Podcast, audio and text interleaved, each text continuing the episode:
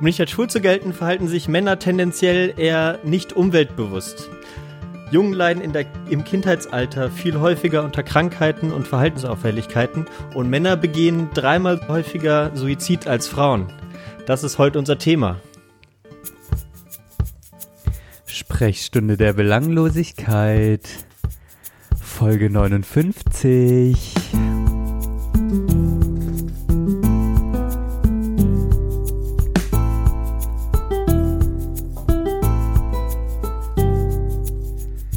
Ja, und Johann hat schon eingeführt, heute am 11. September 2019 mit dem Thema kritische Männlichkeit, Johann. Ja, was sind wir jetzt nur? Sind wir sind wir die bösen Rebellen oder sterben wir früher oder was passiert da eigentlich, Johann? Heute ist ein spannendes Thema Ja. auf, auf, auf, dem, auf dem Programm, das du vorgeschlagen hast. Aber bevor- wir das in der zweiten Hälfte besprechen, sage ich erstmal Hallo nach Bonn. Hallo Und schön, dass wir uns wieder hören. Hi, wir haben lange nicht gehört. Freue mich, dich zu hören. Ähm, heute mit doppelter, mit do doppelten Boden sozusagen, heute am Aufnehmen. Sorry nochmal fürs letzte Mal.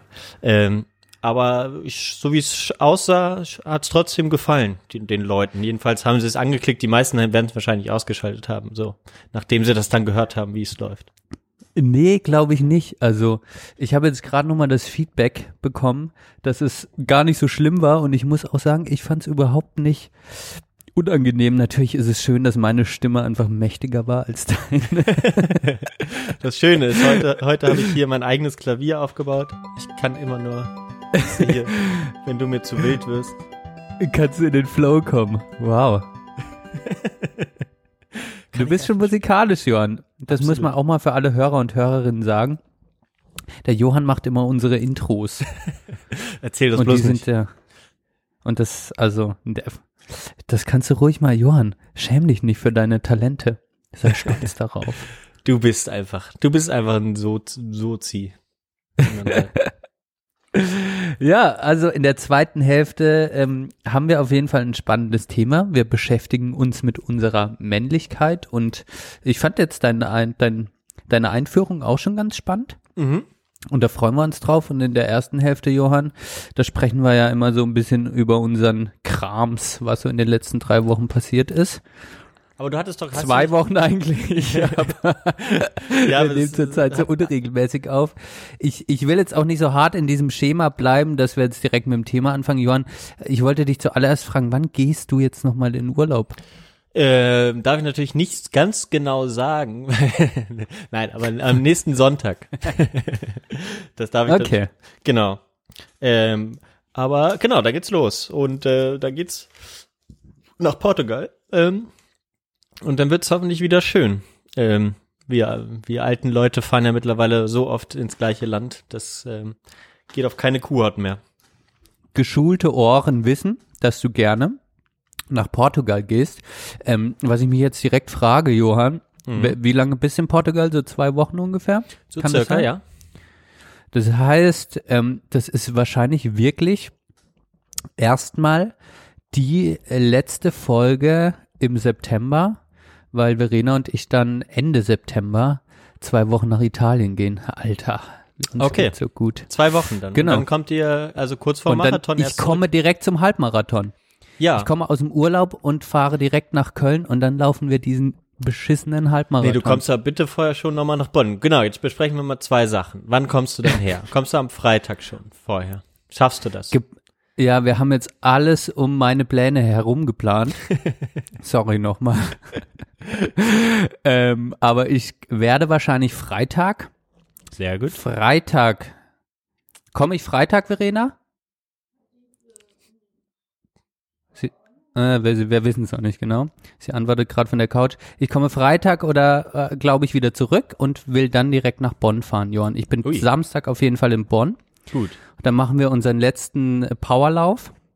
Machen noch mal ein so bisschen Sauerstoff, spr spritzen uns noch mal ein paar Kölsch Genau. intravenös und dann laufen wir das Ding am, am Sonntag. Genau, du wirst halt hier auch nachgefragt, ne? Die Leute wollen dich sehen. Das ist dir hoffentlich klar.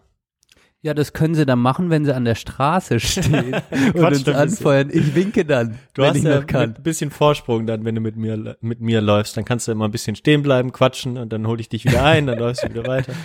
So Ja, mein, mein Training ist gerade, oh. Also die, ich, es war ein bisschen zu herausfordernd, was ich mir da vorgenommen habe. Ich muss Deine wieder ein bisschen 1,30. Was ist zurückpacen. Ich wollte eigentlich, ich wollte Rekordzeit laufen. Ja. Ähm, ja, Meinst aber ich bin einfach, ungefähr Freiburg-Zeit oder was? ja, doch. Ja, ist doch gut. Nee, Was willst du mehr? Was willst du mehr? was willst du mehr, Johann? Gut, Gut, wir haben Ähm, aber, äh, warte, warte, warte. Feedback. Hattest du nicht irgendwas mit Feedback gerade angefangen und hast das, hast du das fertig gebracht? Was haben, was hattest du Feedback zur letzten Folge? Trotz des Sounds noch, war es noch gut. Oder was? Ja, genau. Also das Soda-Stream-Thema kam gut an, Beziehung kam gut an. Wir haben, wir haben eigentlich eine gute Folge rausgehauen Mhm. und deine Stimme, ja, war jetzt nicht so schlimm. Ich muss sagen, das Intro hat mir sehr gut gefallen. Ich habe das, ich habe die Folge alleine zehnmal gestartet, nur um dein Intro zu hören. das finde ich ja schön. Das muss man sagen, ja. Ähm, wir, ich habe auch noch Feedback. Wir machen ein bisschen Feedback-Runde jetzt immer, wenn Leute uns schreiben, ne? Auf Twitter, auf E-Mail oder unter der Folge kann man Feedback schreiben. Oder auch persönlich, wer unsere Nummern hat, gerne. Und ähm, Kommt vorbei. Johann macht einen besseren Kaffee als ich. Hat uns hat uns gelobt für die letzte Folge und sagt, die ist sehr echt gut gelungen. Ähm, man würde im Vergleich zum Anfang äh, merken eine starke Steigerung auch in, merken in der Durchdenkung der Folgen und Flüssigkeit der Folgen. ich stotter jetzt extra. Oh, Wow. Ja. Wer, wer hat das gesagt? Ich habe es äh, nicht gehört. Eine, eine nette Freundin von mir. Sag Oh, ich super. dir nachher, wenn es still ist. Ja. Ach, super. Danke, danke für dieses nette Kommentar. Es trifft mich wirklich im positiven Sinne, da wir uns äh, bei unserem Hörertreffen im Schwarzwald speziell auch nochmal über genau solche Fragen, Flüssigkeit, äh, Konzept, ähm, ja, auch nochmal ähm, ja, kritische Fragen gestellt haben. Mhm. Und es scheint bei den HörerInnen anzukommen. Man scheint es auf jeden Fall zu merken, dass wir ein bisschen drüber nachgedacht haben. Das ist doch ganz gut. Ähm, und sowieso immer, äh, wenn ihr den richtigen Podcatch habt, macht einfach ein bisschen schneller. 1,2 oder so. Zumindest die Folge. Ja, hu- ja, finde ich auch. Unsere Stimmen sind dann, dann, dann, dann ist das, dann sind wir da, dann sind wir schlagfertig. Das ist er. Ganz genau. Gut, Dankeschön. Ja. Ja, also äh, mein äh, Hörerkommentar, das war jetzt mal wieder, war von meiner Freundin. Mhm. Sehr schön. Die hat uns endlich auch mal wieder gehört. Äh, und ja. Danke also das hat auf jeden auch. Fall abgenommen, seitdem ihr zusammen wohnt, dass sie die Folgen hört, oder? Eigentlich gar nicht mehr. Aber hört dich gestern, Tag. genau, warum, ja, also ich meine, es macht keinen Sinn mehr, äh, dann unseren Podcast zu hören. Aber gestern hatte ich ihr vorgeschlagen, dass sie auf einer längeren Arbeitsfahrt nach Freiburg zurück doch unseren Podcast mal wieder anhören kon Oh. könnte. Und Mhm. das hat sie anscheinend gemacht. Oh, das ist schön. Ja, danke dir, Rena. Oder hat sie danach dann sowas hier, wie sowas gesagt? Das ist ein Meisterwerk. I think Es ist so einfach. Nichts als ein Kohlfeld. Ich kann mir nichts Belangloseres vorstellen. Sowas hat sie wahrscheinlich gesagt. Also wir haben danach direkt mehrmals miteinander geschlafen, weil sie den Podcast so toll findet. Das ist gut. Okay. Kommen wir doch mal zu den Sachen, die in den letzten vier Wochen, zwei, wann ist schon wieder? Vier Wochen. Drei Wochen. Drei Wochen. Okay, was ist eigentlich letzte Woche vorgefallen? Müssen wir das ausbreiten, warum wir uns nicht äh, hören konnten? Irgendwas Ja, also ich, ich hatte einen kleinen Breakdown. Ach ja, genau. Oh ja. Komm, das besprechen wir nochmal. Ja, letzte Woche war mal, also ich wurde mal wieder von, von Stresssymptomen eingeholt. Mhm. Sprechen wir nachher noch drüber im zweiten Teil? Ja. Ah, wow. Ja, okay. Und ähm, das äußerte sich letzte Woche wirklich bei mir in, oh, Entschuldigung, Johann, in Müdigkeit. Und diese Müdigkeit äußerte sich wiederum auch körperlich, indem mein Auge angeschwollen ist Uh. und ich komische Flecken auf der Haut bekommen habe. Oh Gott. Wirklich, ich dachte, ich verwese und ich war davor auf ähm, an dem Samstag, an dem du ähm, bei der Abschiedsparty von Schisselmann Nissel warst, die mich jetzt auch mega krass interessieren würde. Ähm, Ja, da war ich auf dem äh, Geburtstag, Hochzeit, alles in einem Fest bei Sören am See mit seiner Frau Kira. Oh, schön. Und ja. äh, ja, Montag, Sonntag, Montag kam dann diese, diese Erschöpfungserscheinungen bei mir, weshalb ich dann irgendwie mich wirklich so schlapp gefühlt habe, dass ich einfach mal wieder abliegen musste und nichts tun musste. krass. Ja, Genau, aber es und, sei dir ähm, gegönnt, auf jeden Fall. Ja, aber deshalb ist es letzte Woche ausgefallen. Ich entschuldige mich nochmal dafür, aber yo, es war mal, äh, es war mal wieder Zeit, einfach, äh, also jetzt nicht, dass mein Leben ultra stressig ist, aber ähm, es war einfach mal wieder Zeit, irgendwie auf der Couch zu liegen und gar nichts zu tun. Mhm. Das ist gerade ein bisschen ein Symptom, das mich umtreibt, dass ich ein bisschen ähm, nicht, also ich muss immer irgendwas tun gerade. Immer irgendwas, ich kann nicht einfach nur so rumliegen und mein Körper hat mir mal wieder gezeigt, lieg einfach mal wieder, denn er braucht die Pause. Das kann auch mit dem, mit dem Training zusammenhängen, um jetzt nicht zu weit auszuschweifen. Ja. Aber dieser Trainingsplan ist dann manchmal doch nicht nur Entlastung und Spaß, sondern vielleicht auch manchmal Belastung. Gerade so, äh, jetzt war es halt auch so, dass ich dann immer am Wochenende dann noch so einen langen Lauf hätte machen sollen, 20 Kilometer und sowas und das hat mich schon auch, glaube ich, ein bisschen geschlaucht. Also eher gestresst dann gedanklich oder äh, weil du es hättest machen Beides, sollen? beides. Okay. Das war dann immer Hast so das Gefühl, oh, ja, ich bin jetzt am See und dann kann ich ja gar nicht laufen gehen oder wie soll ich das dann, nimm deine Laufsachen irgendwie mit und dann läufst du halt verkatert da irgendwie, weißt du, so verbind Mhm. es, aber ja, das war dann Stress, auch innerlich und dann bin ich nicht laufen gegangen, weil ich dachte, okay, ich kann es jetzt nicht machen und ähm, ja, war so ein komisches Gefühl und ich konnte mich jetzt wieder entspannen, indem ich gesagt habe, Alter, genieß es, mach das, was geht. Ich habe mich wieder ein bisschen zurück auf, auf den Boden der Tatsachen gebracht. Okay, das ist gut. Ja. Aber das äh, ist auf jeden Fall das, das komplette Gegenteil zu mir gerade. Äh, da kann ich vielleicht mein erstes Thema, was ich mir für den, äh, was wir kommuniziert haben, äh, ansprechen. Ähm, so ein bisschen auch in, in der, im Angesicht meines Jobwechsels zum neuen nächsten Monat. Ähm, ich ist ja jetzt mal, ich habe noch zwei Tage auf der Arbeit jetzt. Ähm, ich bin das die letzten zwei Tage an der Uni. Und ähm, Krass. ja, ist crazy. Und das Lustige ist, was mir dann jetzt aufgefallen ist, dass ich damit dann ganz genau auf den Tag genau, also am 1. Oktober sozusagen habe ich angefangen zu studieren, 1. Oktober 2011 und höre am 30. September 2019 auf, also ganz genau nach acht Jahren. Ähm, Krass. das ist, das ist schon crazy. Na, natürlich noch Urlaub äh, jetzt dazwischen, aber ne, so generell, offiziell bin ich bis zum 30.09. an der Uni und äh, das ist natürlich ähm, irgendwie crazy. Genau. Irgendwie auch cool. Aber so ein bisschen, so ein bisschen Angst habe ich jetzt schon vor der Umstellung. Und deswegen habe ich mich geflüchtet in Red Dead Redemption 2. Das, das, das Xbox-Spiel. Und du kennst mich ja. Ähm, ich bin halt wirklich ein fürchterlicher ähm, Suchtmensch. Mach's doch nicht negativ direkt. Nein, nein, ja, es, es hat auch riesig Spaß gemacht, aber äh, so nach, nach, dem, nach dem dritten Tag, an dem ich über zwölf Stunden gespielt habe, ohne dazwischen zu essen, ab und zu bin ich mal aufs Klo gegangen, ähm, habe ich mir dann auch gedacht, so, hm, also es ist nicht ganz, es ist nicht ganz richtig, was du hier machst. ja. Du hast zwölf Stunden nicht gegessen. Ja, genau. Alter. Also Frühstück gegessen, Xbox angemacht, sitzen geblieben, bis die Sonne untergegangen ist. Voll geil. Ja, es ist, Irgendwie voll faszinierend. es ist irgendwie Ich bin geil. ja nicht so der Zocker, deshalb kann ich das nicht so krass nachvollziehen. ich bin da fürchterlich aber, anfällig. Ja, ich bin, bin's ja aber du bist gleich, ja. Du bist so anfällig dafür. Mhm. Aber erzähl mal ein bisschen. Wie, also warst du so komplett in, in, also hast du es durchgezockt?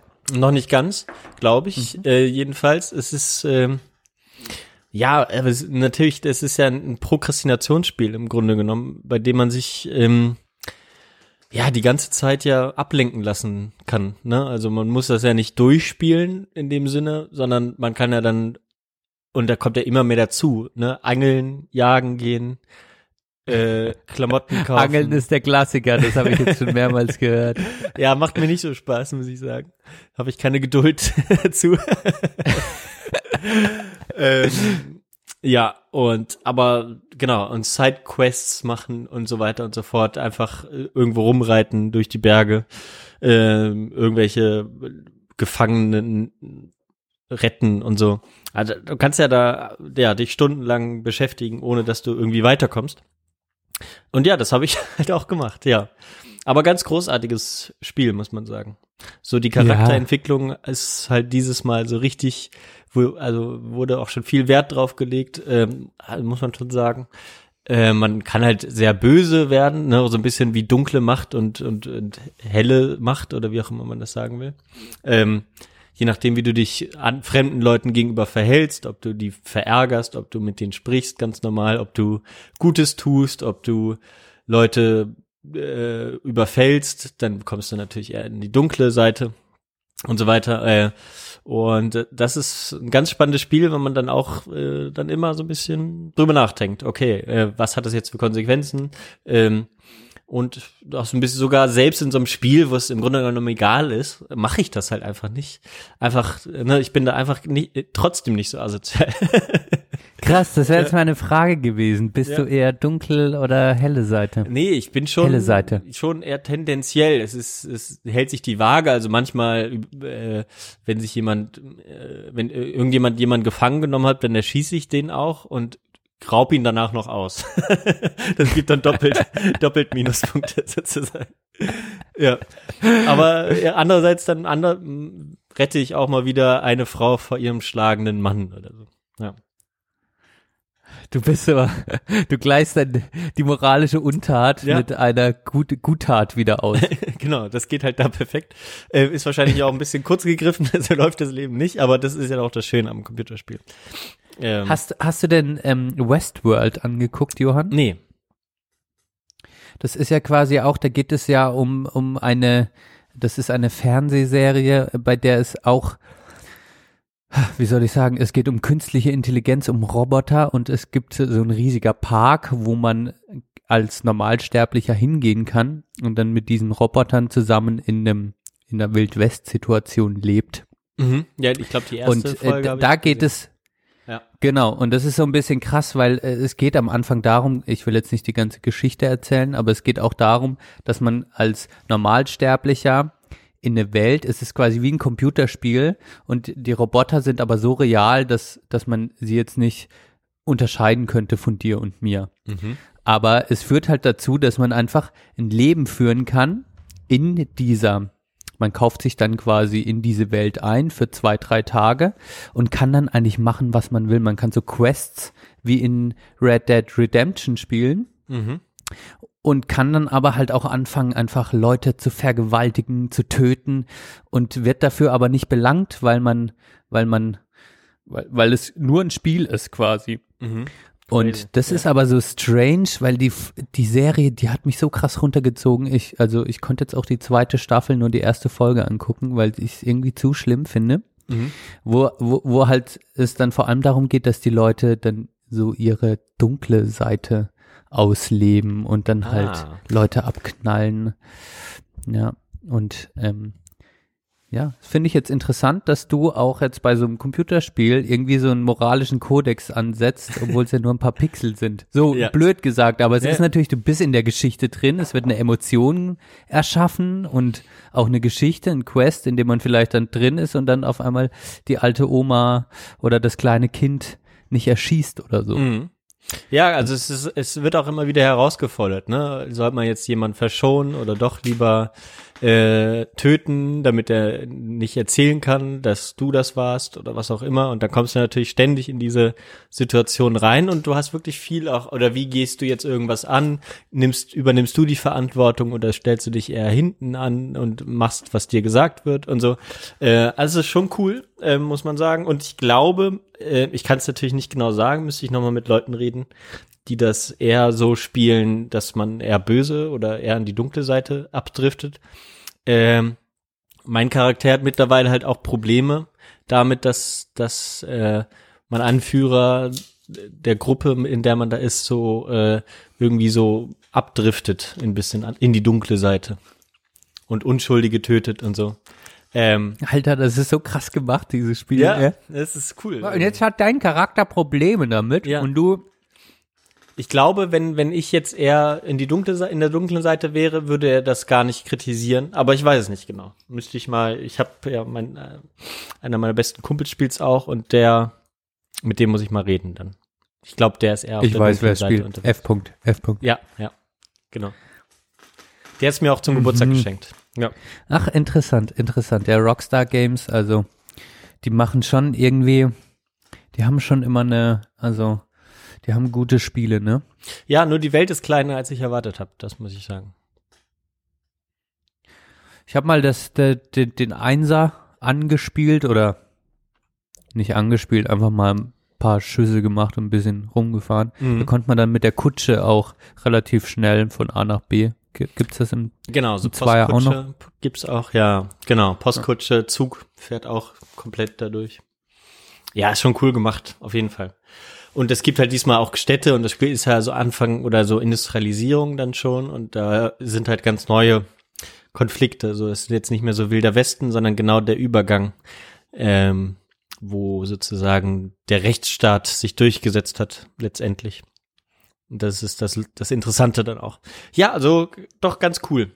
Aber das war so auch meine Prokrastination ähm, in dem Gedanken, okay, ich meine mein schönes Halbtagsleben hat jetzt ein Ende.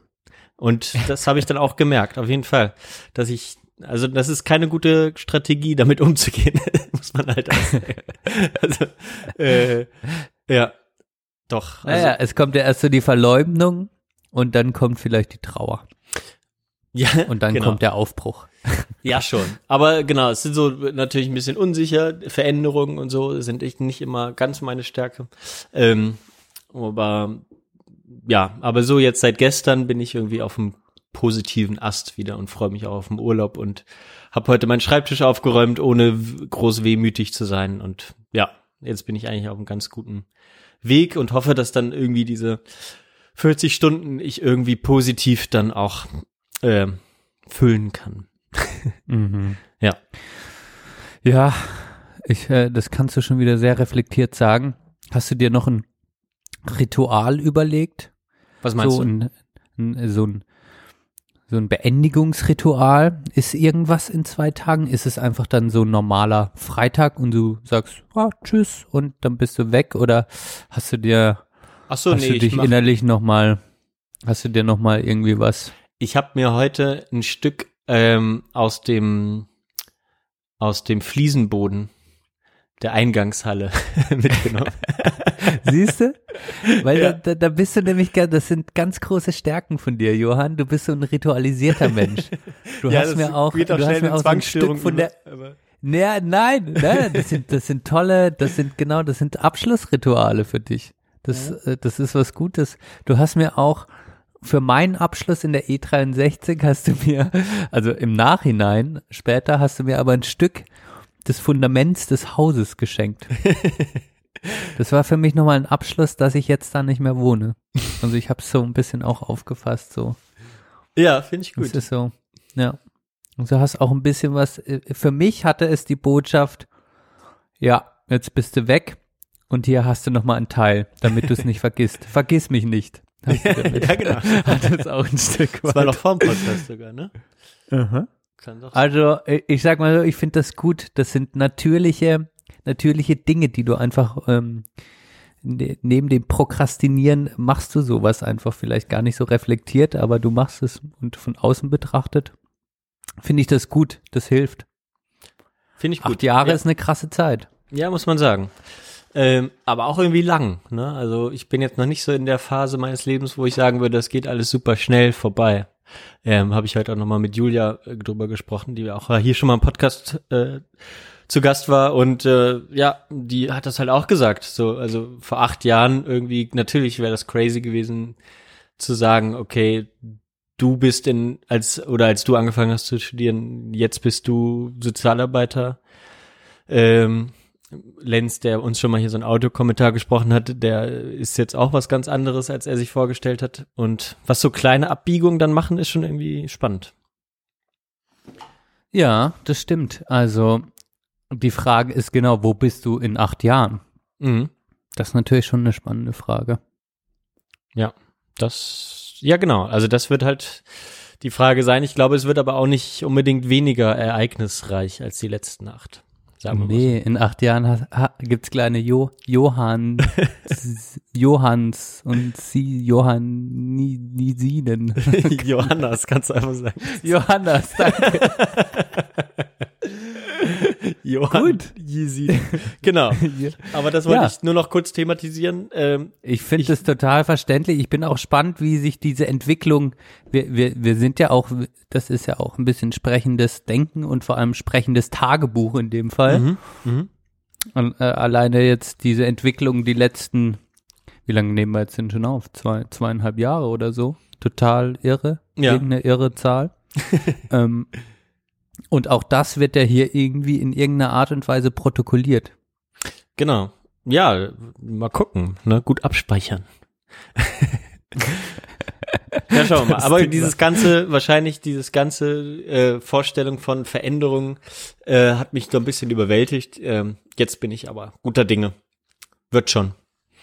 Jetzt hat auch meine Freundin ein bisschen Zeit gehabt, sich damit zu beschäftigen, hat mich ein bisschen aufgefangen. Auch ganz gut. Ja. Ist auch nicht gut, so viel darüber alleine nachzudenken, muss man sagen. Ja, voll. Und ähm, es ist auch wichtig, das durchzumachen. Also wenn man keine, man hat immer ein Stück weit Angst vor Veränderung. Das ist ja also, das ist ja was total Menschliches. Jeder Mensch kennt das. Wenn sich was verändert, heißt das auch, dass Ungewissen, Ungewisses kommt.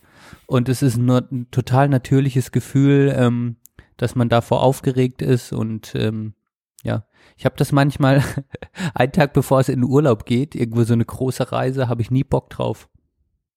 Ja, ja, auf jeden Fall. mir Tag so. einem großen Ja. Urlaub, es gibt ja Menschen, äh, gut, es gibt so Grundtypen vielleicht, eher ängstlich und äh, äh, eher so scheißegal, ich will und so und ich bin eher Typ ängstlich auch Ja. und einen Tag vor einem großen Urlaub denke ich immer so, Alter, irgendwie doch kein Bock dahin zu gehen, weil es wird jetzt große Veränderungen die nächsten drei Wochen kommen und dann ist es aber ja, ja immer mega schön, wenn man es ja auch macht, ne? Also Ja, richtig. ja, Das muss man dann vielleicht ist sagen. es so, ja, kann man so ein bisschen vergleichen. Ja, um das guter Punkt. abzuschließen, Johann, äh, bleibe ich trotzdem noch weiter bei dir. Ähm, möchte ich dir gratulieren, du bist ein Tweet-Held. Oh ja, danke, ja. ja, war crazy. Äh, du hast mir ja geraten, ich soll das äh, posten. Ähm, Kannst du noch mal deine Stats vorlesen? ja, ich wollte gerade mal, ich wollte gerade mal reinschauen. Ich hatte ja gehofft, dass ich äh, an die, also ne, alle Leute, die irgendwie auf Twitter äh, mehr als 100 FollowerInnen haben, die werden darüber lachen. Aber für uns ist das ähm, Nee, ich hab's meinem Bruder gezeigt und er meinte Respect. ja. Finde ich witzig. So, warte mal. Also, genau, also was haben wir denn hier insgesamt? Die Aktivitäten. Ja, nicht ganz, genau. Im Impressions, wie oft Personen diesen Tweet auf Twitter gesehen haben? 49.522. Das ist- das ist krank, 12.926 Alter. Interaktionen. Genau. Das oder ne, 10.976 haben ähm, das, die Bilder angeklickt. 816 Das ist- haben aber nur gefällt mir gedrückt. Ja. Aber nur. Alter. Das war schon krass. Als ich gemerkt habe, dass du diesen Tweet rausgehauen hast, habe ich das immer mal wieder so, bin ich drauf und dachte mir so, Alter, das hört einfach nicht auf, das hört nicht auf. Wie war das, wie ist das an einem Handy? ja. Kriegst du da die ganze Zeit Push-Nachrichten? Nee, ich habe ja keine, like, ich habe like? Push-Nachrichten äh, Benachrichtigungen ausgestellt bei Twitter, aber Twitter hat mich dann irgendwann, als ich wieder draufgegangen bin, gefragt, möchtest du jetzt deine Benachrichtigungen filtern, weil das sind so viele, dass die mir nicht alle angezeigt werden können. Und dann konnte man irgendwie so einen Filter einstellen, bla bla bla, dass die so und so viele zusammengefasst werden, wenn es jetzt nur gefällt mir Angaben sind oder so. War für mich auch neu. Also lief das aber dann. Und Ja, fand ich schon, fand ich schon äh, spannend. Hat mich natürlich irgendwie auch gefreut. Also, ne, so eine Quatschdiskussion darunter, wie das äh, dann auch irgendwann wird. Aber irgendwie auch okay. Haben, glaube ich, mehr, mehr Leute mir zugestimmt als nicht. Ähm, ich werde den Tweet nicht mehr, äh, nicht jetzt vorstellen. Das könnt ihr euch dann nochmal angucken bei uns. Genau. Meldet euch doch Geht mal, mal an. auf Johanns Feed, at Johann Oder auch Neugierr. auf den äh, Sprechstunde DB. Sprechstunde DB. Ist es auch retweetet worden von irgendjemandem komisch. War auf jeden Fall spannend. Du hast äh, zwei, drei Tage wirklich einen kleinen Internet, Internet-Bubble-Hype ausgelöst. Absolut. Fand ich faszinierend. Hatte ich jetzt so auch noch nie so nah miterlebt. ja, fand ich auch spannend. War mal gut. Ähm, aber ich bin, weiß auch, dass das jetzt erstmal wieder ein Jahr nichts passieren wird in die Richtung. aber ja, danke, dass du nochmal dran erinnerst. Was hast du? Dran erinnern? Ja, genau. Ich glaube, wir kommen Ähm, heute mit unseren ganzen Themen nicht so durch, aber auch nicht so schlimm, weil ich möchte jetzt unbedingt ausführlich deine Frankreich-Sachen hören. Du warst nämlich in Ah ja. Paris, ne? Ich war in Paris, genau. Äh, und zwar war ich, habe ich im Vorgespräch schon gesagt, war ich die letzten zwei Wochen mehr in Frankreich als in Deutschland. Das ist echt verrückt, das muss man schon sagen. Ja. Und hatte trotzdem nur einen Tag Urlaub. das ist noch verrückter. Okay. Mhm. Ja, aber du halbtags Aber, arbeitest da. ähm, die letzten vier Tage von Donnerstag bis Sonntag, nicht die letzten vier, wir haben ja schon wieder Mittwoch, 11. September. Ähm, ja, 11. aber von- September ist heute alt. Ja, ja, nicht gesagt. 18 Jahre ist es her. Crazy. Ja. Deshalb habe ich das im Intro nochmal so gesagt, für alle. Ich glaube, ich habe es nicht richtig gehört, was du im Intro gesagt Mhm. hast. Aber auch gut. Oh. Was? Ja, aber heute, ja, 2001, waren wir elf, Johann. Ja, es ist verrückt. Und ich war auch es war krass, auch jedenfalls wärm, auf jeden Fall wärmer bei uns, äh, als das war. Ja. Alter, da waren wir elf. Und jetzt sind wir einfach fucking 29. Boah, 18 Jahre ist schon crazy. Also das ist ein Kinderleben. Das ist so von, von null bis, 11. Sag September mal- ist erwachsen geworden. ja. Oh Mann. Wir können ins Saufen gehen, ja. Erstmal ein Aber, Pröstchen ähm, hier, genau. Ähm, ja, also wir waren von, äh, von letzten Donnerstag bis Sonntag in äh, Paris. Mhm. Und das war das Geschenk für meine Mutter zum 60er, zum 60. So sagt man das hier, ja. Zeit statt Zeug war das Motto meiner Mutter. Sehr schön. Und äh, ja, fand ich ganz gut, obwohl wir gut konsumiert haben in Paris. Also Habt ihr wieder irgendwie äh, mit mit mit äh, mit gestopfter Ente gefüllte äh, Hasen gegessen? Oder? fast, fast. nee. Aber wir waren, wir waren in einem, einem guten, guten ähm, Restaurant und ich habe schon äh, das, den perfekten Paris-Tipp, wenn man abends essen gehen möchte. Man muss einfach zwischen sieben und halb acht in die Läden gehen, weil die Pariser kommen erst so auf halb neun. Okay. Und dann kriegt man überall noch Plätze. Ja. Ja. das war schon mal, das war so eine Erkenntnis, die wir hatten. Mhm. Und äh, ja, also Paris. Äh, das Lustige war, dass wir erstmal rausgefunden haben, dass wir als Familie 1999 das letzte Mal in Paris waren. Okay. Und jetzt genau 20 Jahre später, Zehn Jahre. äh, Äh, nee, 20. äh, Alter. 20 ja. Jahre. Ja, Alter, da war ich neun. Kurz vorm 11. Der September. Kippi vom Stuhl, ey. Du, es ist sowas und meine Mutter hatte witzigerweise Bilder von damals dabei Ah. Und das war ganz lustig, weil wir einfach äh, das auch so ein bisschen, es war einfach crazy, so diese So Überlegung. Ja. Auch crazy in dem Sinne, dass wir es erst 20 Jahre später geschafft haben, nochmal als Familie nach Paris zu gehen. Und jetzt kommt die zweite Erkenntnis. Paris ist eigentlich, wenn du hier so im Freiburger Raum wohnst, die nächst größere, interessante Multikulti-Stadt. Klar, du könntest jetzt sagen, du kannst nach München oder Frankfurt oder so. Frankfurt ist näher, aber in Paris bist du von Freiburg aus mit dem Zug in zweieinhalb Stunden. Ja. Und es ist so krass, weil, weil ich meine, ich gehe nie nach Paris, aber es ist eigentlich die Stadt, wo ich, wo ich ständig hingehen sollte, weil es gibt eine nota- äh, total entspannte Zugverbindung. Also du fährst von Frank Freiburg nach wohin? Straßburg und da steigst du um. Ja, ist geil. Ja. Das muss man schon sagen. Also, Ja, das ist crazy. ja, das stimmt. Also von uns ist ja Paris auch näher als Berlin. Ja, Ne? genau. Es würde mehr Sinn machen, wenn du äh, für dich nach Paris zu fahren als Ja. nach Berlin. Ja. Ist auch geiler.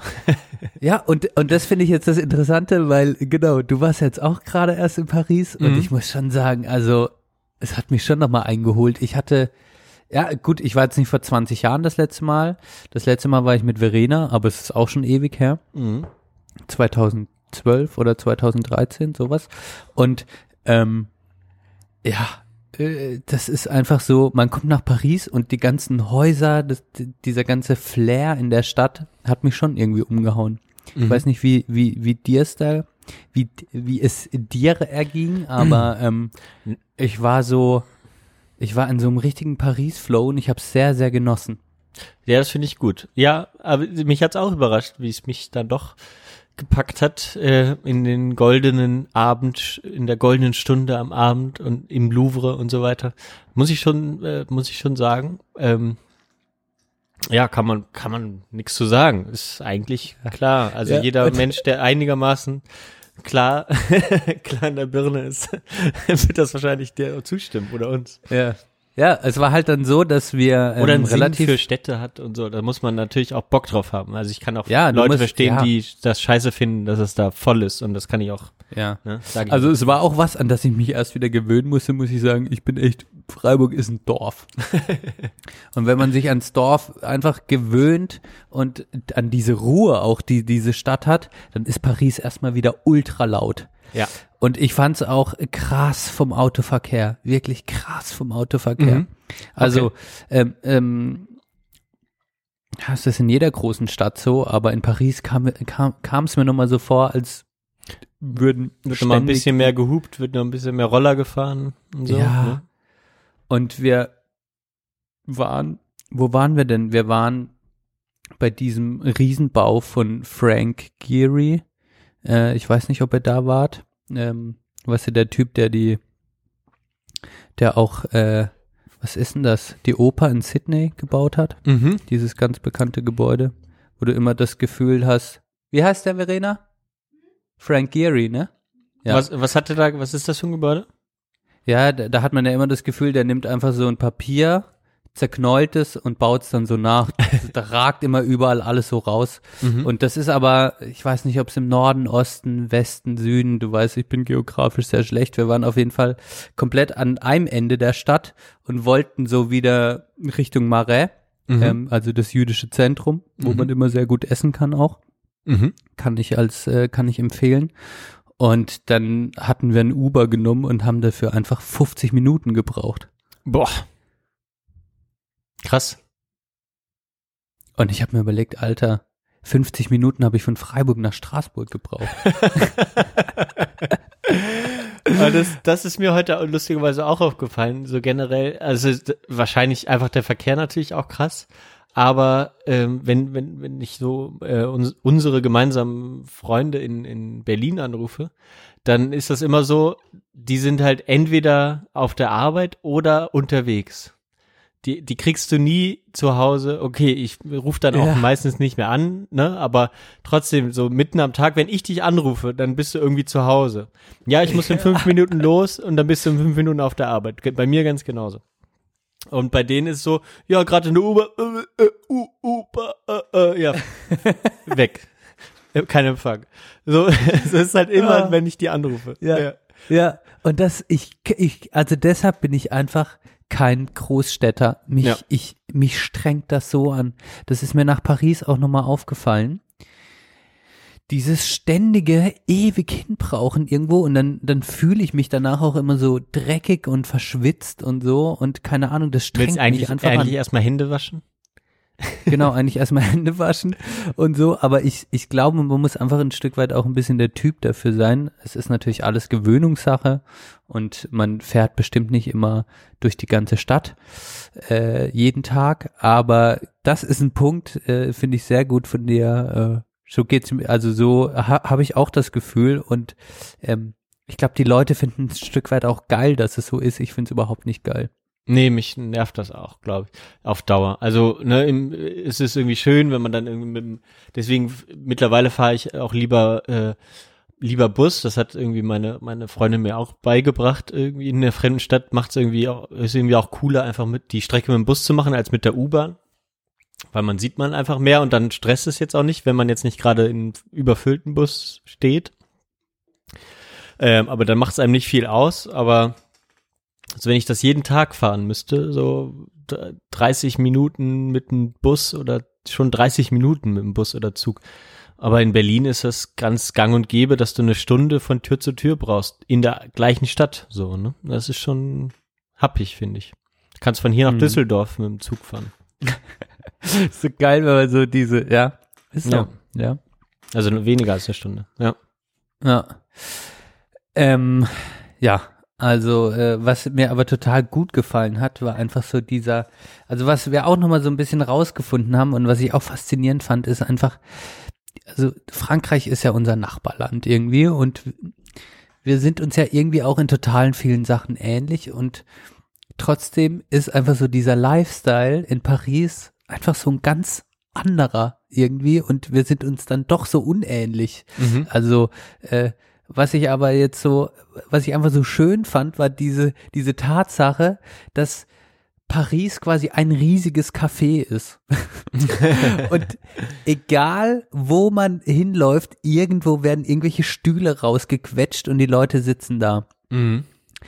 Und was wir als Familie ganz schön geschafft haben, ist, dass wir einfach so in diesen Flow reingekommen sind, so ein bisschen rumzulatschen und dann in ein Café zu gehen und dann irgendwie eine nachmittags so eine Blatt, Blatt du Jour, so eine Tages, Tages, Tagesessen mhm. dann äh, zu bestellen, was auch faszinierend ist, die gefühlt sind die Franzosen überhaupt keine Vegetarier. Da kriegst du dann immer so einen riesigen Fleischklops. Ja. Jetzt glaube ich, wenn du jetzt Vegetarier oder Veganer bist, nicht so geil, die, die Blatt de Jour. Aber ähm, äh, sonst äh, setzt du dich hin und dann wird einfach ein Wein getrunken. Mhm. So. Du siehst die Leute, wie ja, sie einfach da sitzen. Mittagspause. So, auch Mittagspause und dann bestellst du dir einfach so ein bisschen äh, einen Rotwein und, ja. und, und die Leute sitzen da, essen und so. Es ist so anders als bei uns irgendwie und mich hat das so total fasziniert. Klar, ich bin da nicht am Arbeiten und ich bin da nicht am Struggeln und ich muss da nicht eine unglaublich teure Miete zahlen und bla blub, aber ja. äh, so von außen sind wir geil in diesen Flow reingekommen, einfach rumzulaufen, cool. irgendwo hinzusitzen und einfach wieder irgendwo einen Kaffee zu trinken und das Gefühl auch, anders bedient zu werden. Wirklich, es war auch nochmal so, du setzt dich irgendwo hin und jemand kümmert sich auch so ein bisschen um dich, während du in Deutschland in den Großstädten nur noch das Gefühl hast, du musst irgendwie an die Theke gehen, bestellst dir alles selber, weil das ist hip und cool und dann nimmst du deinen Kaffee und setzt dich da irgendwie selber hin. Ja. Hatte man da noch diese, diese traditionelle Kaffeekultur, irgendwie du kommst hin, jemand sagt, ah ja, vier Leute kommen, ich suche dir deinen Platz und ich kümmere mich ein bisschen um dich. Ich fand das mal wieder total schön, ehrlich gesagt. Mhm. Ich habe mich da total aufgehoben gefühlt und habe gemerkt, dass ich das irgendwie bei uns so nicht mehr kenne. Oder weniger auf jeden ja. Fall.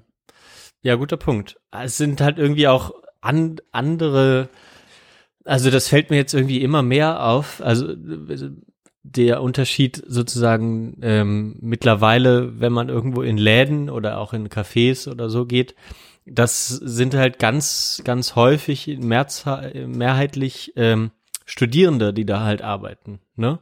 Ähm, ist ja auch nichts Schlechtes Stimmt. dran. Ich habe mhm. ja auch in der Bar gearbeitet, aber früher und ich glaube in Paris ist es auch noch mal ein bisschen was anderes. Da sind das einfach ähm, teilweise gesetzte Männer, jedenfalls da, wo ich mich erinnere in Paris, so die, die das mhm, professionell mhm, ja. machen, die das, ja, lieben, so hatte ich auch das Gefühl, die das, mhm. die hoffentlich einigermaßen gut bezahlt werden, kann ich mir auch vorstellen in Frankreich, dass es noch mal ein bisschen was anderes ist. Ähm, und die Leute zahlen auch ein bisschen mehr da in Paris. Ähm, ähm, und ja, die sind halt da mit auch ein bisschen anderen Anspruch irgendwie da dran. Diese haben auch Ansprüche an dich eher noch als Gast, finde ich, ähm, dass man da immer so ein bisschen eingeschüchtert ist. Aber äh, im Grunde genommen ist das eigentlich ein schöner Zug, der eigentlich hier mittlerweile so ein bisschen verloren gegangen ist, häufig. Also in italienischen Restaurants ist das nochmal was anderes. Aber ähm, ja, aber so generell kann man das vielleicht schon sagen. Mhm. Ja, ist mir irgendwie so aufgefallen und das hatte ich dann auch irgendwie das hatte ich dann auch schon genossen, dieses einfach, okay, ich weiß jetzt die nächsten vier Tage, ich laufe ein bisschen rum, ich gebe mir ein bisschen Kultur und ich sitze auch in diesen Cafés und lass mich einfach ein bisschen treiben. Was dann natürlich schön war, dass jetzt speziell meine Schwester und mein Bruder auch, die sind da dem Französischen noch mal ein bisschen besser bewandert als ich. Irgendwann und dann war das immer, wenn man, wenn man dann einfach die auf Französisch nochmal abholt, die Leute, dann ist es auch generell nochmal ja. entspannter. Das stimmt. Ja, Obwohl die schön. jungen Franzosen, die jungen Franzosen können auch äh, auch gut Englisch sprechen. Also das da muss ich auch über äh, genau, das habe ich ja auch vorher gehört, glaube ich, haben wir auch kurz mal besprochen, ähm, dass da Paris sich so ein bisschen verändert hat auch seit der, diesen katastrophalen Terrorsachen. Ähm, wo man gemerkt hat, okay, wir müssen irgendwie auch noch mal ein bisschen mehr auf die Leute zugehen, dass die auch wieder weiterhin gerne nach Paris kommen. Also das habe ich, weiß ich gar nicht, wer das mal gesagt hat, irgendeinen Beitrag habe ich das mal gesehen, dass es auffällig sein soll, dass auch auch mittlerweile man nicht mehr schräg angeguckt wird, wenn man Englisch versucht zu sprechen mit denen. Oder mhm. erstmal fragt, können sie Englisch und dann ist das kein Problem sozusagen. Mhm. Ja, da komme ich dann noch so auf den letzten Punkt. Mhm.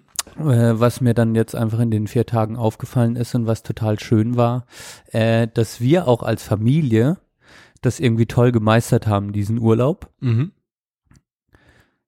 Und wir eine Art von Entwicklung als Familie machen und das auch thematisieren, dass wir irgendwie offener anfangen miteinander zu kommunizieren.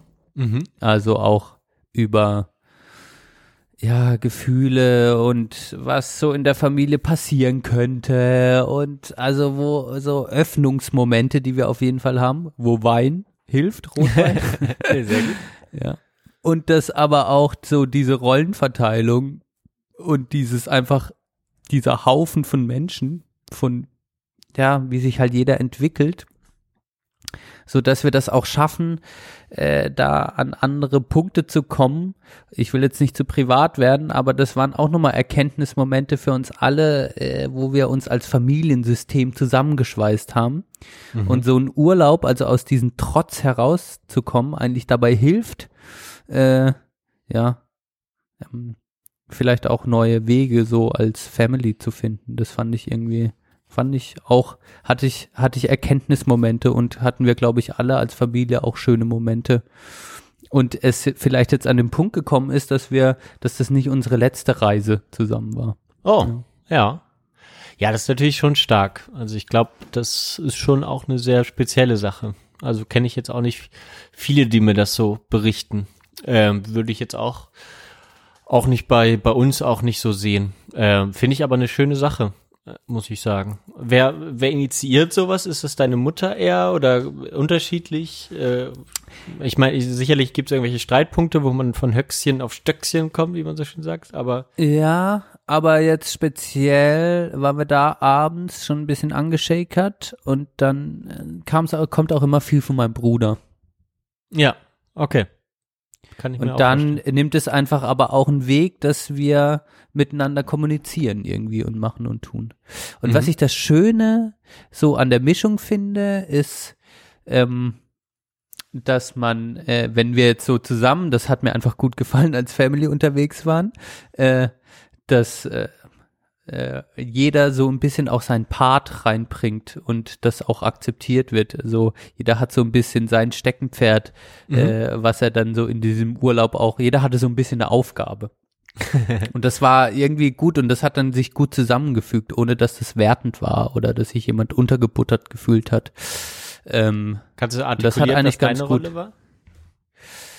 Ich glaube, meine Rolle war so, äh, ähm, ich ich, ich habe so ein bisschen die, äh, wo wir, weißt du, so, wenn es irgendwo hingeht, habe ich das immer so, habe ich nachgeguckt, wo wir nachlaufen müssen und so und habe so gesagt, oh komm, jetzt laufen wir das einfach und hab, hab, hab mich da so eingebracht und meine Schwester hat bestimmt so das Kulturelle ein bisschen eingebracht und äh, so vorher ein paar Museen geguckt, wo wir hingehen können. Und mein Bruder hat so ein bisschen dieses der hat dann äh, in der Hotelbar hat er auf einmal noch zwei Leute kennengelernt und die haben ihm dann ein gutes Restaurant empfohlen und dann sind wir da am Ende hingegangen. Der hat immer so diesen Input, wo wo kann man jetzt nochmal gut was essen gehen und mhm. so. Der hat dann ein gute, gutes Selbstbewusstsein, wo man sich aufgehoben fühlt. So.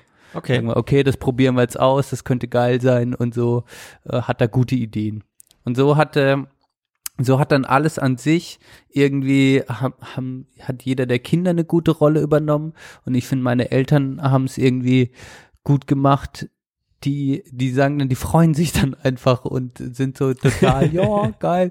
Und haben aber den Anspruch dass wir so ein bisschen dann sie auch führen so. Ja. Und das finde ich aber auch ganz gut ja. Cool. Ja das finde ich echt schön. Also war war Paris war schön. Ach, schöne Geschichte. Ja, super. Freut mich. Es klingt echt gut. Muss ich mir ein bisschen was, äh, ich meine, das ist natürlich mit, äh, mit der Liebsten was anderes. Das funktioniert immer auch, auch sehr gut, wenn dann abends mal äh, noch ein netter portugiesischer Rotwein äh, kredenzt wird oder auch die guten Weißweine, die die haben. Aber das ist zum Beispiel so eine Sache, da, da muss ich meine Freundin auch unbedingt noch hinkriegen, dass die immer Rotwein zischt. Aber dann werde ich, dann wird's glaube ich zu emotional bei uns. Ja, wir haben dann halt immer das, das kannst du halt in Paris auch so geil machen. Äh, äh, wir haben dann oft auch gesagt so, mh, hm, weißt du, wenn du fünf Leute bist, ja, ey, dann waren wir zum Beispiel in so einem äh, israelischen Laden im, im Marais mit ganz vielen unterschiedlichen so Tapas-Zeug dann einfach mhm. oder weißt du, so Dip-Zeug. Und dann haben wir auch gesagt, okay, stell uns einfach was zusammen für fünf Leute, was du gut findest. Und das finden die Pariser dann auch geil, weißt okay. du, so, okay, dann stell, und was für ein Wein würdest du jetzt dazu essen? Also, so, hol mal eine Buddel Wein, welche du jetzt dazu passend finden würdest, weißt du? Ja. So ein bisschen einfach die Verantwortung. Und das finde ich geil, wenn man, und die haben das halt auch genossen, wenn man das so merkt, dass man das so abgibt. Hat irgendwie gut gepasst. Ja. Cool. Ja. Ja, das, das Und so kommt es dann vielleicht auch mal zu einem Rotwein. Ja, stimmt. Na, okay, das, das merke ich mir auf jeden Fall. Ich werde auch noch eine Weinprobe machen. Vielleicht bringt das dann auch was. Sehr schön. Okay. Gut, im Anbetracht Geschichte. der Zeit, Johann, ja, genau, würde, machen wir Mucke, oder? Und alles andere, äh, was ich mir aufgeschrieben habe, Landtagswahlen Sachsen und Brandenburg, Ui. Linke, Lassen wir, überlassen wir den anderen diesmal. Überlassen wir den anderen. US Open, weiß nicht, ob du geguckt hast. Nee, leider Bundesliga, äh, Inside, Inside Borussia Dortmund. Alter, ich hoffe, du schämst dich ein bisschen als Fan. Du kannst nichts dafür, aber ich, was anderes außer das verlorene Spiel oder was meinst du jetzt? Ach so, oder die, da war irgendwas. Ähm, Borussia Dortmund hat jetzt mit mit Amazon Prime Aha. so eine Inside, also gibt's jetzt so eine Serie über Dortmund. Aha. Ja. Habe ich nicht Och, gesehen. Guck dir die an und wir besprechen die. Ich, muss, ich sag jetzt nichts dazu, weil okay. ich will, dass du. Ja, das okay. kann auch ein bisschen dauern. Da muss ich mir noch so einen Account machen und so. Ich hab das, ich hab das nicht. Also all das besprechen wir natürlich in den nächsten Folgen. Wir haben nächstes Mal Folge 60. Ne? Da müssen wir uns, da müssen wir uns. Uh. Da bist du ja dann hier bei Folge 60. Cool. Ach, Machen ja. wir nach dem Marathon-Folge. Och, geil. Oder vorm Marathon. Oder während dem Marathon. genau. Wir, ma wir machen so ein Thema während dem Marathon. ein Teil während des Marathons. Na, wir schauen mal, wie das wird. Alles klar. Äh, wir machen äh, Musik in unserer Playlist, ähm, ähm, Playlist der Belanglosigkeit, ähm, Apple Music und Spotify. Die Links dazu findet ihr auf der Webseite sprechstunde-der-belanglosigkeit.eu. Und da machen wir zwei Songs drauf. Jeder zwei Songs pro Folge. Und ich mache meinen ersten drauf, if you don't mind. I don't mind. Do it. Ich, Do mich hat's wirklich gewundert, dass der noch nicht drauf ist, ähm, weil der so großartig ist und ähm, mich schon so lange verfolgt und mir immer wieder gute Laune bereitet ähm, von einer tollen Sängerin, also eine großartige Sängerin, muss man sagen. Ähm, Joanne Amatrading heißt sie nämlich. Und einer ihrer Top-Hits ist Rosie. Und der, da singt sie ganz toll, die, die Musik äh, ist ganz toll ähm, und man hat auch Ohrwurmpotenzial. Deswegen mache ich ähm, Rosie von Joan Emmer Trading drauf. Danke, Johann, da freue ich mich drauf und ich kann euch nur empfehlen, unsere Playlist anzuhören. Denn äh, der Musikgeschmack von Johann, also mein Musikgeschmack Nee, ist ah, normal. nee, da muss ist ich noch gut, sagen. Er ist Stanni. Aber, Lass mich aber da bitte Johann, ganz kurz noch dein, was zu sagen. Ja, okay.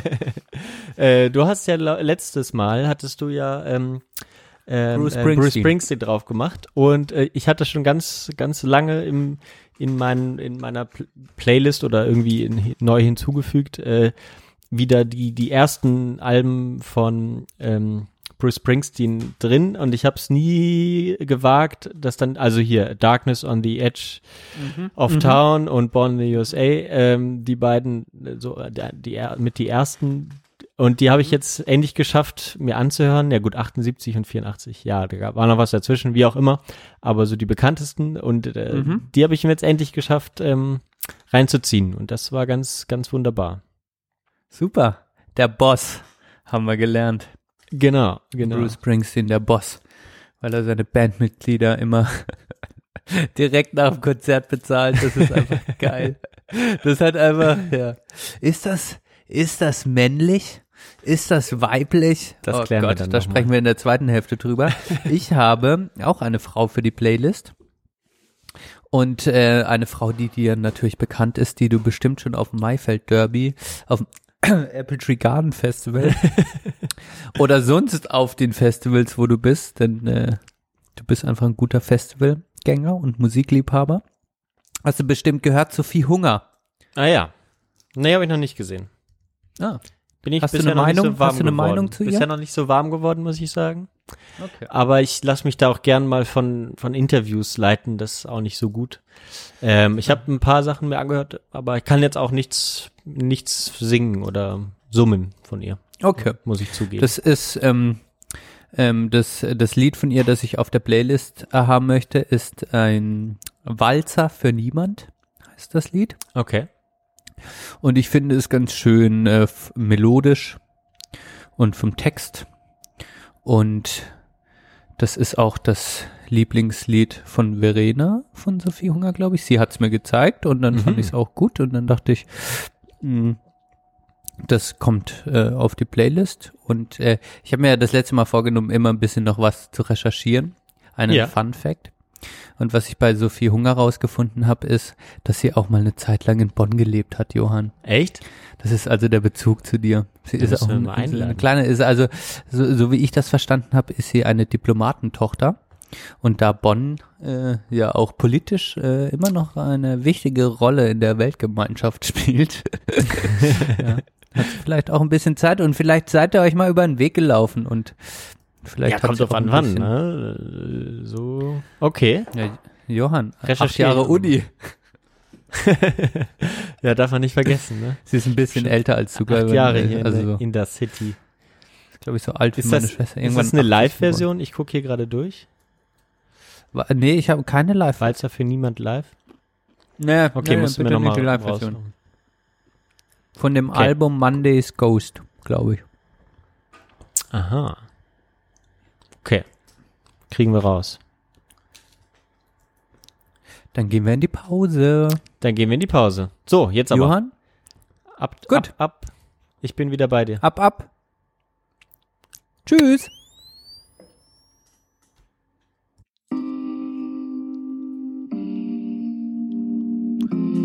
Du hörst die Sprechstunde der Belanglosigkeit. Oh ja.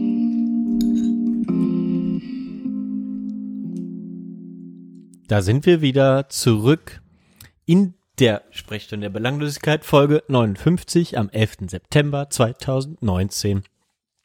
Ähm, schön, dass ihr noch dran seid. Schön, dass du noch da bist, Ben. Wir haben uns äh, Stärkung geholt. um jetzt zum Thema zu kommen, was wir uns heute vorgenommen haben. So ist das. Ähm, kannst du nochmal unseren HörerInnen sagen, was du dir als Stärkung geholt hast, Johann?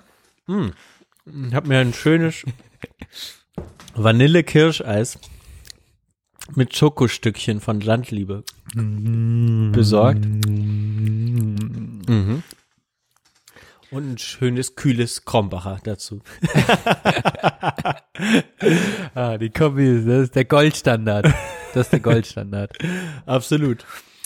Da ähm, können wir vielleicht nachher noch drüber diskutieren, wenn es ums Thema geht. Super. Ähm, du hast die, die Pausenmelodie gehört, ne? Jetzt nur zur kurz eine technische Frage. Technisch, äh, die habe ich gehört und ich habe noch einen kleinen Zusatz zur ersten Hälfte, Mhm. was mir in der Pause eingefallen ist.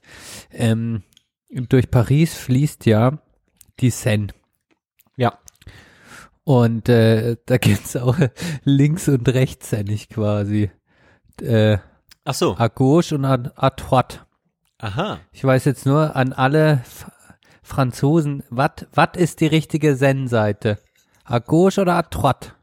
Ach so. Weil, weil am, Ra am, am Rhin ist es ja Schelsig, Schelsig und Ja. Schelsig ist linksrheinisch. Recht. Nee, rechtsrheinisch. Ja, Und, und der Schelsig ist, ist die falsche Seite. genau.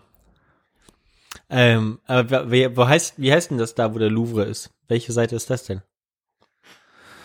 Louvre ist ja, das ist halt die Frage, in welche Richtung die Seine fließt. Also, wenn ich jetzt so auf Google Das ist ja Maps Nord, gucke, Nord und Süd praktisch. fließt die dann so nach oben wahrscheinlich, oder? Wenn ich von oben auf Paris gucke, dann ist Von nämlich rechts nach links fließt die, glaube ich. Also Von von, Osten nach Westen. von Osten, ja, okay.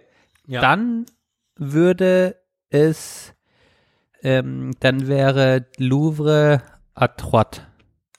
Rechts. Mhm. Ja, das ist dann wahrscheinlich die richtige. Glaube ich. Hörer kommen, HörerInnen Kommentare sind erwünscht. Gerne. Wie immer. Ja, also, kommen wir zum Thema. Wir haben heute das äh, schwierige Thema. Ähm, kritische Männlichkeit. Warte, nehme ich hier noch auf? Ja, nehme ich noch. Ähm, und das ist natürlich ein interessantes Thema, nur so kurz zur Einführung. Ähm, und zwar hat- mich ein, hat mir ein Freund von mir mich in so eine hier in Bonn äh, ansässige Gruppe eingeladen, die sich ein oder oder alle zwei Wochen oder wie auch immer ein bisschen unregelmäßig trifft, eine Gruppe von Männern, ähm, die sich mit dem Thema beschäftigen und äh, mit dem habe ich mich getroffen und da kam natürlich schon mal raus, ähm, es ist gar nicht so einfach, das zu definieren. Was, was bedeutet das jetzt? Ähm, generell ist halt, wird halt gesagt, es ist halt ein sehr individu- individueller Prozess, deswegen machen wir das jetzt einfach mal, aber es ist eben auch wichtig, für sich vielleicht auch mal ähm, Männlichkeit oder männliche Verhaltensweisen bewusst zu machen, ähm, genau, um, um da dann vielleicht auch anzusetzen, um ähm, ja, Veränderungen vielleicht anzustoßen. Und sich selbst wir, wo ich glaube, wir sind da jetzt jetzt nicht so ne, nicht so ganz fern davon, uns irgendwie richtig zu verhalten oder wie auch immer oder so zu verhalten, dass wir bewusst uns unserer männlichen ähm, äh, Privilegien bewusst sind, würde ich mal so sagen. Aber trotzdem ist es trotz immer wieder gut, mal darüber nachzudenken und das vielleicht auch nochmal in einen richtigen Rahmen zu fassen. Du wolltest was sagen? Okay. Ja, äh, ja, bei dem, bei dem äh, Punkt, wo du meintest, dass wir da vielleicht nicht so fern sind, da habe ich innerlich das Gefühl, dass du da schon an einem Be also nicht, ich will es gar nicht werten, dass du da schon ein Stück weiter bist, auch gedanklich und dann auch in der Bewusstwerdung, in der Umsetzung, als ich das bin. War so, als ich das angefangen habe zu reflektieren Mhm.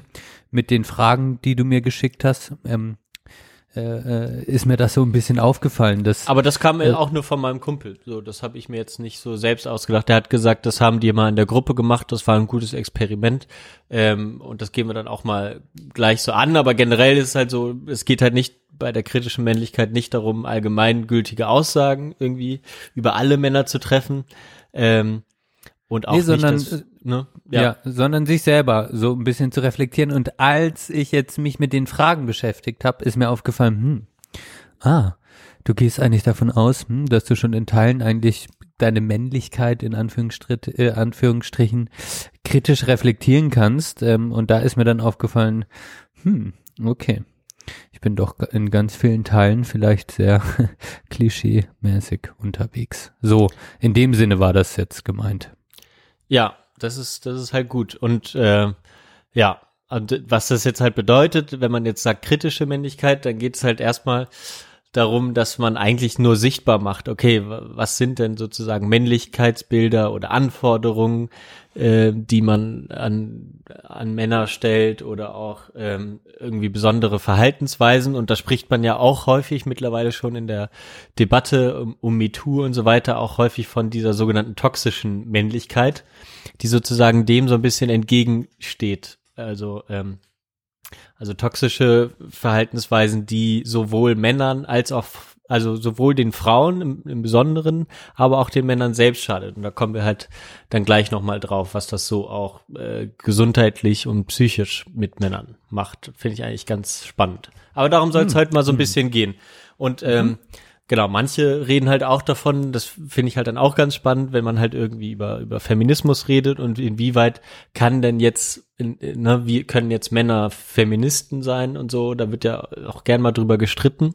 Und für mich klang das eigentlich ganz einleuchtend, dass Männer jetzt nicht unbedingt Feministen sein sollten oder können, sondern es geht eher darum, dass sie äh, nämlich aus dieser kritischen Männlichkeitsperspektive vielleicht eher auch daran arbeiten, äh, Gleichheit der Geschlechter irgendwie oder Gleichberechtigung ähm, sozusagen zu erzeugen. Und finde ich eigentlich ganz, eigentlich einen ganz guten Ansatz, Mhm. um das auch so ein bisschen aufzulösen. Ja. Mhm. Das ist auch was, was mich jetzt bei der Begrifflichkeit einfach beschäftigt hat. Mhm. Was ist denn das Ziel dieser kritischen Männlichkeit oder was, was, was ist der Kern? Und ich habe mich jetzt theoretisch eigentlich nicht großartig damit beschäftigt, aber es war schon so für mich, äh,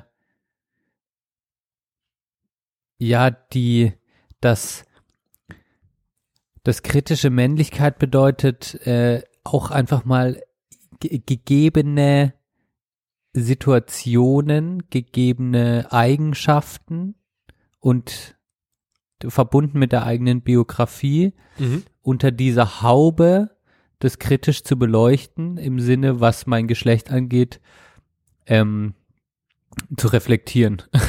Schwieriger Satz, aber weißt du, was ich meine? Ja, also, genau. Dass ich quasi auf biografischer Ebene äh, mit der Thematik der Männlichkeit und was damit zusammenhängt, mal drüber nachdenke, hm, was bedeutet das einfach? Mal alles einfach in Frage stellen, so. Ist das so? Ist das so? Ist das, hat, also, ist das was Gesellschaftliches? Ist das was, was mir gegeben wurde? So ein, auf biografischer Ebene. Das fand ich spannend. So, das Ja, das war so mein Ziel, wie ich daran gegangen bin. Ja, und das, ähm, das finde ich ja auch eigentlich, eigentlich sehr wichtig. Und wo ich meinte, wir haben uns da irgendwie auch schon ein bisschen von gelöst, ist ja sozusagen von dem, was ich am Anfang, äh, das kann ich auch noch mal kurz erwähnen. Also eine der interessantesten Sachen, wie wir jetzt, wie ich auch noch mal aufs Thema gekommen bin, dass wir das eigentlich auch im Podcast mal ma- besprechen können, ist eine Studie gewesen von, äh, muss ich mal kurz gucken, von wem das war. Ähm, unter anderem Janet K. Swim heißt die. Ich weiß gar nicht genau, wo die herkommen. Ähm, also genau, ähm, Amerikanerin. Die haben eine Studie dazu gemacht in, äh, und ähm, zu, zu der Frage, wie stehen äh, sich selbst als heterosexuell definierende Männer zu umweltbewusstem Handeln. genau, und dann haben die halt so interessante Fragen gestellt. Äh, genau, haben die irgendwie tausend Teilnehmerinnen und Teilnehmern äh, Umfragen gemacht. Und ähm, und genau, da haben die halt so äh, Figuren erfunden, David und Diane. Und ähm, dann haben die halt, genau, die haben dann irgendwie unterschiedlich umweltbewusst gehandelt. Und wenn es dann so zu, da mussten die so einschätzen, die sexuelle Orientierung der beiden Personen, also die Probandinnen und Probanden. Verstehst du, wie ich meine? Ah, Das ist ja interessant. Okay. Genau, also, die, Also, ne, der, ja, der Mann verstehe, und die Frau haben irgendwie besonders, also umweltbewusst gehandelt oder wie auch immer oder nicht umweltbewusst gehandelt und dann mussten die Leute irgendwie äh, die sexuelle, sexuelle Orientierung. Lass mich jetzt die Antwort vorher geben, bevor du dann die realen Zahlen gibst. Genau, ich hab's ja, ich hab's ja Ähm, auch schon ein bisschen gesagt, ja. Genau, äh, ja, äh, hat, hatte ich jetzt nicht rausgehört. Äh, oder am Anfang, Nee, am am, Anfang. am Anfang hast du es gesagt, ja, hatte ich, habe ich jetzt nicht mehr im Kopf. Ähm, äh, wenn ich jetzt in meiner klischeehaften äh, quasi in Schubladen denke, wird für mich in der Studie rausgekommen sein, umso umweltbewusster die Männer waren, umso mehr wurde ihnen eine Homosexualität zugeschrieben. Mhm. Also oder genau, eine, Tendenz- ging es um äh, zwischen hetero und homosexuell oder ging es um, also, oder um was ging äh, Also ja, hier steht, das, was ich, ich habe die Studie natürlich nicht ganz im Englischen gelesen, in der Zusammenfassung ver verlinken wir beides unten. Wo musste die sexuelle Orientierung auf einer Skala von 1 bis 10 eingeschätzt werden. Ähm, und dann kam eben raus, also der David, das war diese äh, erfundene Person, wenn er als Recycling-Fan dargestellt wurde, wurde er nicht direkt als schwul angesehen. Die Befragten seien sich jedoch über seine heterosexuelle Identität unsicher gewesen. Genau. Und deswegen und schlossen dann so ein bisschen in der Zusammenfassung die Forscherinnen daraus, ähm, wenn es einer Person wichtig ist, als heterosexuell angesehen zu werden, dann wird diese Person eher geschlechtskonforme als nicht geschlechtskonforme Umweltverhaltensweisen an den Tag legen. Und diese sind dann eben weniger umweltbewusst männlich und eher umweltbewusst weiblich. Und das Interessante war, das ähm, ist echt interessant. ja, und das Interessante war eben auch, wenn die Frauen eher äh, wenig umweltbewusst gehandelt haben jetzt in dem Test, dann wurden sie auch als weniger attraktiv ähm, angesehen. Von den Männern, Faszinierend. von den heterosexuellen Männern. Ja. Also das ist irgendwie, genau, irgendwie echt, echt ganz interessant. Das Kann ist eine spannende, ich finde, das ist auch eine spannende Kombination beider, äh, beider Schubladen quasi. Ja. Auf jeden Fall. Also finde ich gut. Also ich weiß nicht, ob ich mir das mal, ich muss mal irgendwie nur gucken, ob ich diese, diesen Artikel noch mal ganz lesen kann. Äh, muss ich mich mal noch in den letzten Wochen jetzt hier in den Bonner VPN-Client von der Uni einloggen. Vielleicht kriege ich das noch runtergezogen, aber wahrscheinlich nicht. Das könnte ja bedeuten, um nochmal auf den, um nochmal den Bogen zu spannen zu dem Tweet, der bei dir rundgegangen ist, Ja. könnte das bedeuten, dass der Familienvater vielleicht einer der vielen Beweggründe, äh, die er hatte, um diesen Sticker an seinen Auspuff zu kleben, Mhm. könnte gewesen sein, dass er ein Stück weit auch seine Männlichkeit, also Männlichkeitsprinzipien nochmal irgendwie man oder festigen wollte. Also nicht als Hauptgrund, aber als mit unter anderem Motiv, warum er vielleicht auch so gehandelt hat. Ja, da, da kommen wir jetzt in die tiefenpsychologische Perspektive. Das ist auch ein ganz guter Übergang. Also ich würde das auch auf jeden Fall sagen, dass, dass da auch äh, bestimmte Sorten von Männern eben auch äh, äh, sicherlich sozusagen Angst haben, irgendwie das, ihre Männlichkeit zu verlieren, wenn sie jetzt keine großen Autos mehr fahren dürfen. Ähm, oder was auch immer, den, die dann sich so vorstellen, was ihnen jetzt alles verboten werden soll. Aber ähm, auf jeden Fall. Und der Auspuff, den kann man auch durchaus auch als Penis bezeichnen. Ne? Und hi- Greta, hier mein Penis schneidest du mir aber bitte nicht ab. ja. So. Ja, es ist vielleicht eine bildlich überspitzte Darstellung eines, eines mitunter eines, eines Motivs, das die Person hat. Nicht das einzige, aber mitunter bestimmten Beweggrund. Best ein möglicher Beweggrund. Ich meine, wenn man diese Studie nimmt, dann, dann liegt es, liegt es schon auf der Hand, auch, sage ich mal, dieses Argument zu bringen deinerseits. Mhm. Naja, Spannend. Okay. Ähm, Wow. da kommen wir doch jetzt mal zu diesen, äh, zu dieser psychologischen Perspektive. Und da habe ich einen Beitrag zugeschickt bekommen, auch aus dieser Gruppe, ähm, von WDR 5 Quarks Hintergrund, auch unten verlinkt, äh, in der Beschreibung. Ähm, und da äußert sich vor allem eine Forscherin, die wird auch gleich nochmal genauer vorgestellt. Ich habe mir nur mal hier so der Lust, äh, lustig, lustigerweise irgendwie den Namen, weil ich mir den nicht merken konnte, äh, rausgeschnitten. Hier, so heißt sie. Anne-Maria Möller-Leimkühler. Anne-Maria Möller-Lahnkühler? Leimkühler. Lahnkühler. So heißt sie, Moment. Anne-Maria Möller-Leimkühler. Anne, Ah. Annemarie Möller-Leimkühler. Genau, so heißt sie.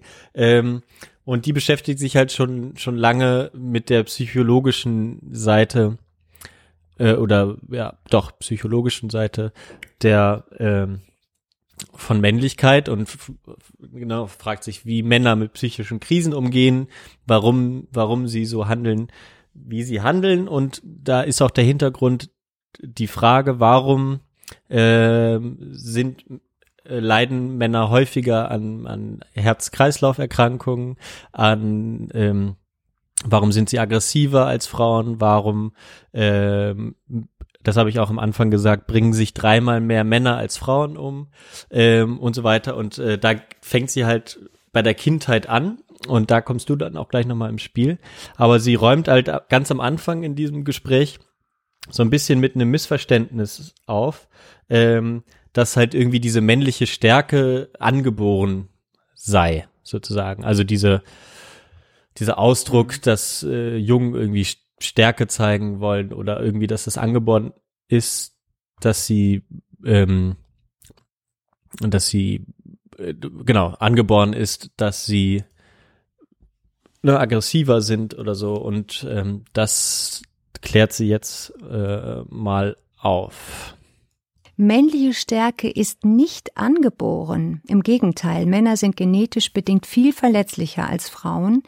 Sie leiden im Kindesalter viel häufiger an Krankheiten und Verhaltensauffälligkeiten. Also das ist sozusagen die genetische Eichung und dann kommt die sozialpsychologische Eichung als Mann. Das bedeutet, dass Jungen sich von allem, was mit Weiblichkeit zu tun hat, wie sie es bei Mädchen, bei ihren Schwestern, bei der Mama und so weiter im Umfeld erleben, abgrenzen müssen, um zu einer eigenständigen männlichen Identität zu finden. Genau. So viel dazu. Also das ist natürlich schon mal äh, ganz, ganz gut, sozusagen diese Unterscheidung, die sie jetzt auch eben aufmacht. Es gibt tatsächlich irgendwie genetische Unterschiede, da kommen wir auch gleich, gleich nochmal drauf. Äh, aber einen ganz wichtigen Teil macht eben diese tiefenpsychologische, auch äh, gesellschaftliche Prägung ähm, der Jungen mit aus. Und äh, genau, wir machen einen kurzen Einschub, nämlich dazu, wie unser berühmtes Buch 1000 Prozent Boys die Männer sieht. Und da zeigt sich ja schon viel, wie Jungen dann eben nun mal sind, ne? Im Kontrast zu dem, was sie gerade gesagt hat. Mhm. Das wäre ja, das wäre ja der, der Punkt, den sie meint. Dann wäre dieser, äh, wäre quasi das Buch 1000% Boys, wäre eine Art Guideline für die Jungs, wie sie sich abgrenzen können mit, mit dem, was es sagt. Genau, genau, mit dem, stimmt. äh, Aber mit dem, was genau, ausgesagt zu sagen, das ist würde. jetzt, das ist nun mal so, Jungs, äh, genau. Ja. Du bist ein Junge.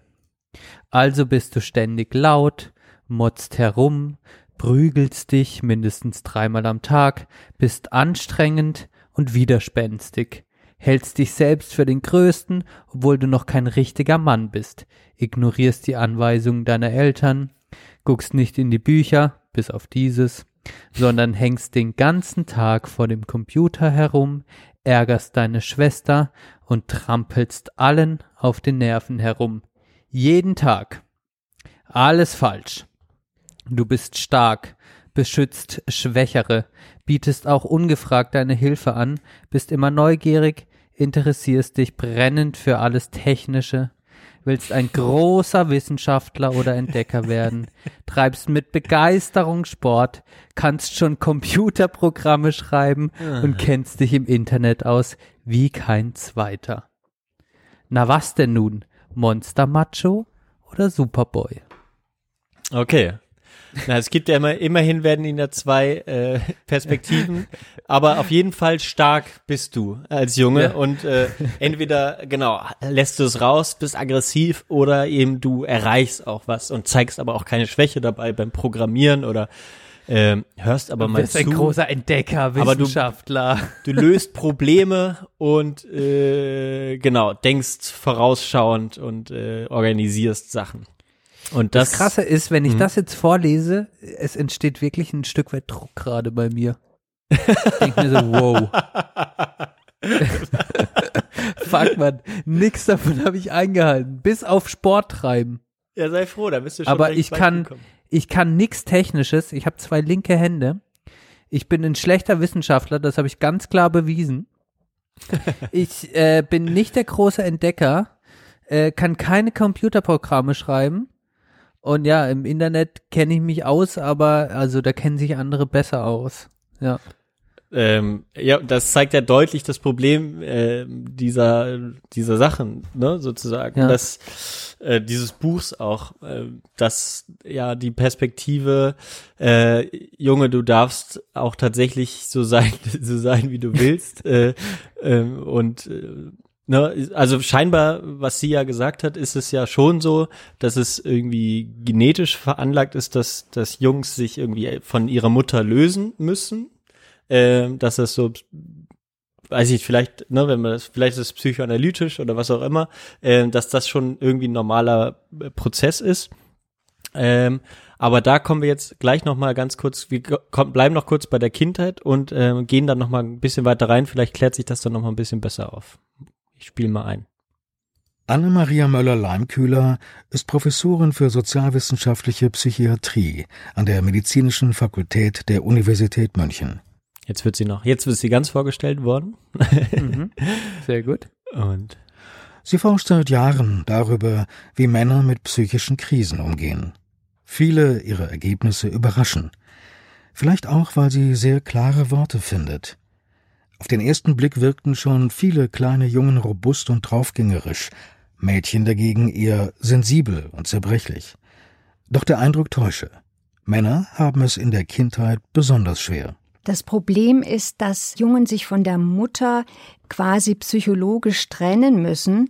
Wenn ich ein richtiger Junge werden will und später ein richtiger Mann, dann muss ich alles weglassen, was Mädchen und Mamas tun. Das ist die sogenannte Umwegidentifikation. Mädchen können sich direkt am Verhalten der Mutter orientieren. Jungen müssen sich erst einmal von der Mutter abgrenzen und erst dann erkunden, was es heißt, ein Mann zu sein. Durch ihre hohe Verletzlichkeit sind Jungen noch stärker als Mädchen auf sichere Bindungen angewiesen. Schwierig ist es, weil das Emotionale abgelehnt werden muss, um eben nicht als Mädchen zu erscheinen. Zum Beispiel kuscheln, weinen, getröstet werden, Angst haben dürfen oder so etwas. Das heißt, die Jungen müssen schon sehr früh eine starke emotionale Selbstkontrolle lernen und das macht sie natürlich viel empfindlicher und damit sind sie eben auch auf sichere, enge Bindungen angewiesen. Vor allem zu ihren Vätern. Doch die sind noch immer oft abwesend und emotional distanzierter als die Mütter. genau, und auch gibt es viel häufiger alleinerziehende Mütter als alleinerziehende Väter oder so weit, ne? Ähm, Mhm. Aber genau, da, da, ich habe das jetzt schon vorgegriffen, siehst du, ich habe die beiden Einspieler ein bisschen äh, im Kopf zusammengeführt schon. Ähm, genau, dieser Punkt ne, mit diesem äh, von der von der Mutter ab, abkapseln, da frage ich mich aber tatsächlich, das hat sie irgendwie nicht so deutlich gemacht, ne? Ist das irgendwie was Vorgegebenes oder ist das sozusagen auch schon so gesellschaftlich bedingt irgendwie, dass, dass Jungs alles weibliche, weiche, wie auch immer, ab von sich weisen müssen, um nicht als Mädchen zu gelten. Weiß ich nicht genau, wie sie das meint. Ja, das ist halt die Frage. Ich meine, wenn man, wenn man jetzt mal ganz logisch rangeht, ähm, es ist ja am Anfang so, dass einfach eine größere Abhängigkeit von der Mutter, je nachdem, ob die Mutter stillt oder nicht, da ist als vom Vater. Mhm. Ja, das stimmt und, wohl. Und dadurch äh, kann natürlich dann einfach diese sage ich mal, diese Identitätsbildung, wer bin ich, diese Abgrenzung, ähm, also von der Mutter muss dann erstmal stattfinden, um dann zum Vater hinzukommen. So verstehe ich das. Ähm, und, und da ist es aber die Frage äh, für mich dann, die jetzt gerade kam, okay, ähm, die, also ich grenze mich von der Mutter ab und äh, dann kommt die Gesellschaft natürlich schon, dann spielt sie, glaube ich, schon irgendwie eine Rolle. Mhm. Also ich grenze mich von der Mutter ab ähm, und die Mutter ver aber hat schon, weil sie quasi diese weiblichen Aspekte repräsentiert, muss ich mich schon in einer Art und Weise äh, von in einer Art und Weise von der Mutter abgrenzen, die dann schon wieder männliche Aspekte repräsentiert. Also da fängt schon die Gesellschaft für mich äh, an reinzupfuschen. Mhm. Ja, sicher. Und weil du natürlich auch dann dadurch, und da kommen wir jetzt vielleicht noch kurz zu, bevor wir vielleicht auch zu uns kommen, ähm, da eben ja auch äh, dann, ne, wenn du den Vater hast, das kam ja am Ende und da sind Väter natürlich auch sehr unterschiedlich. Wir haben beide auch, glaube ich, sehr unterschiedliche Väter gehabt. Ähm, und da, da muss ich schon sagen, äh, klar war mein Vater schon irgendwie so ein, so ein, so ein Macher und, und, und, und Checker, aber auch sehr, ähm, sehr nah mit uns oder und auch mit mir, vielleicht sogar noch mehr als mit meinem Bruder. Ähm, ne, aber da, da habe ich eben auch gelernt, okay, ne, Männer sind jetzt nicht nur einfach nur distanziert. Es war vielleicht aber eher körperlich irgendwie, dass, dass man äh, genau, dass ich gerne mit meinem Vater gekuschelt habe oder so, ne, auf dem Sofa oder was auch immer. Klingt vielleicht komisch jetzt, aber ähm, aber es war jetzt nicht so, dass wir sonderlich emotional über Sachen gesprochen haben. Das jetzt wiederum auch Mhm. nicht. Ja.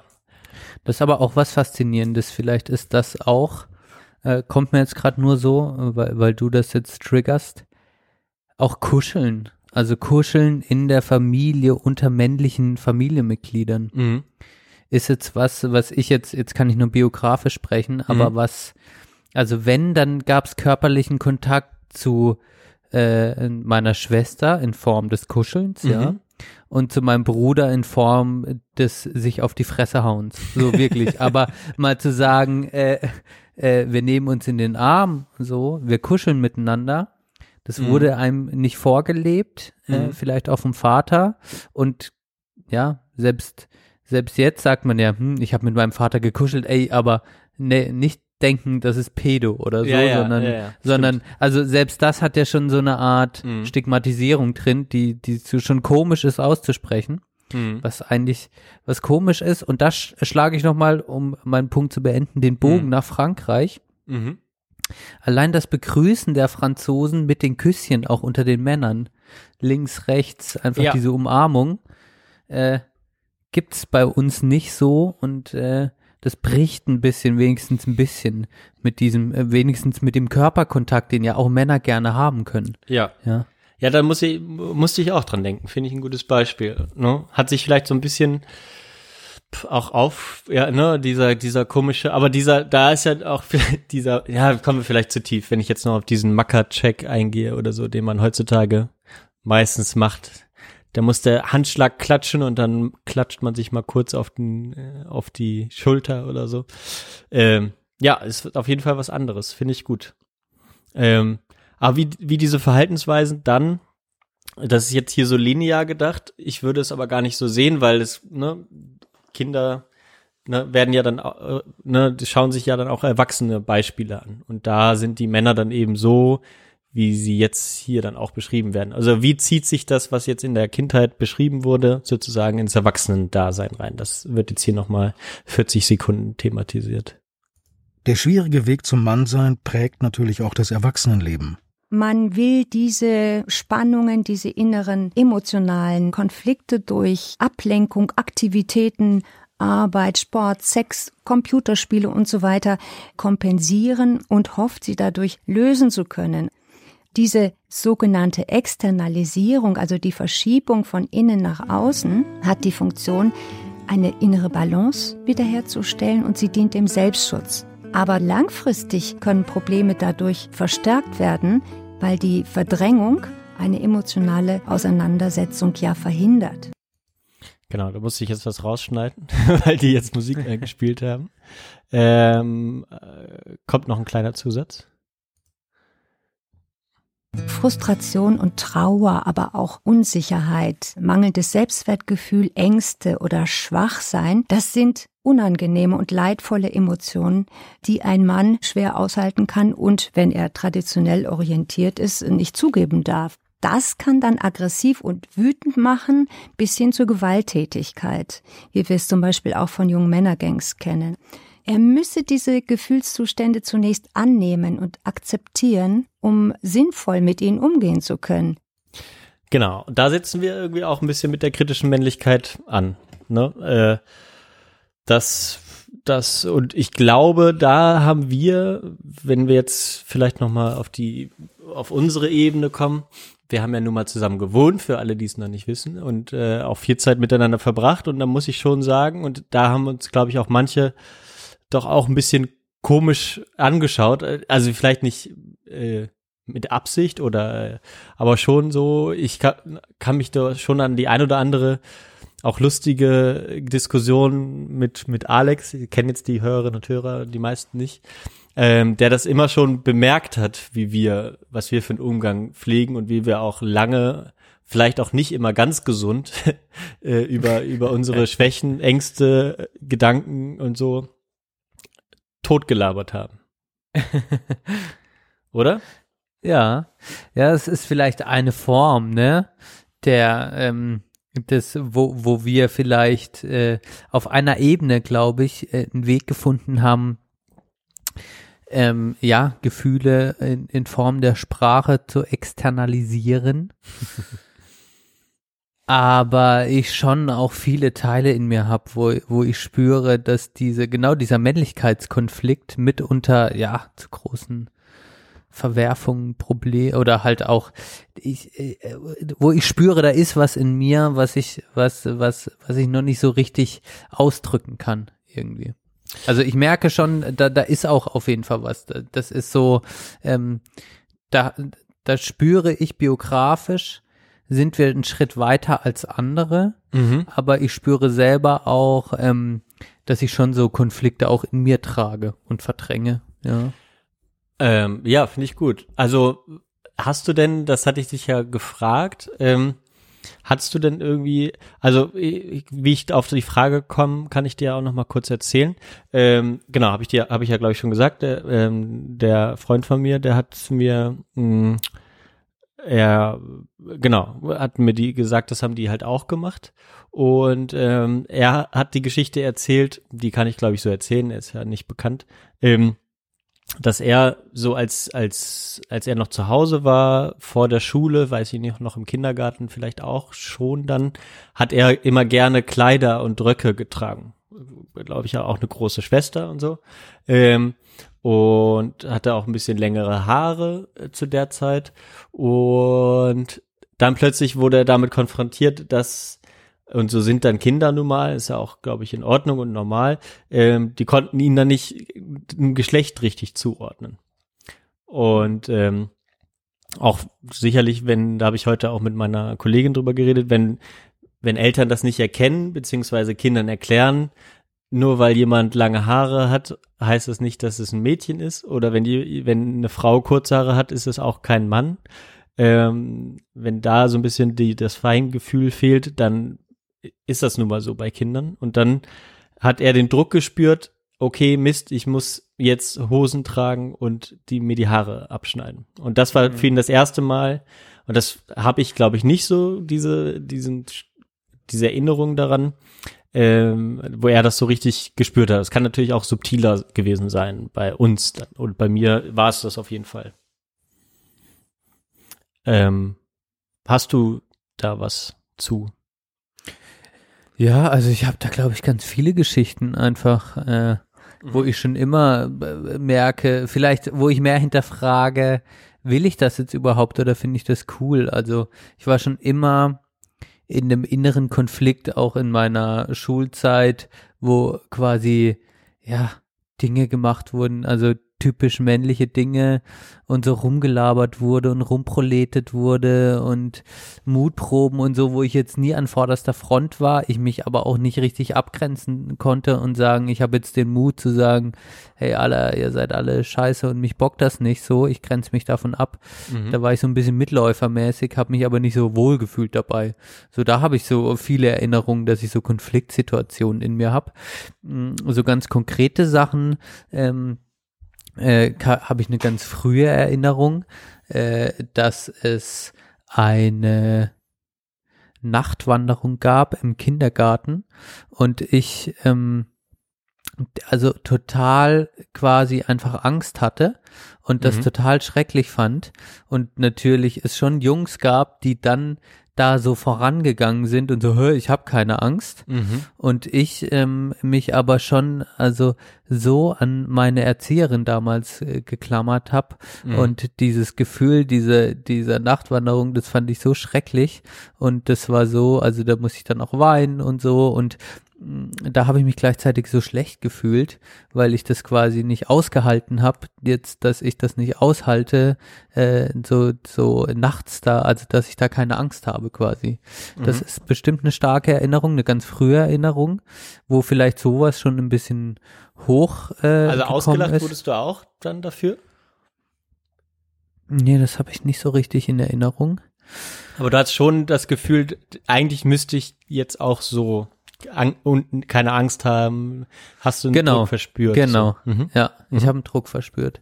Ähm, dann auf jeden Fall, was mir so im Kopf geblieben ist, äh, dass ich, also ich war auch so ein sehr kuscheliges Kind und man sagt auch zu mir, ich Mhm. war ein klassisches Mama-Kind.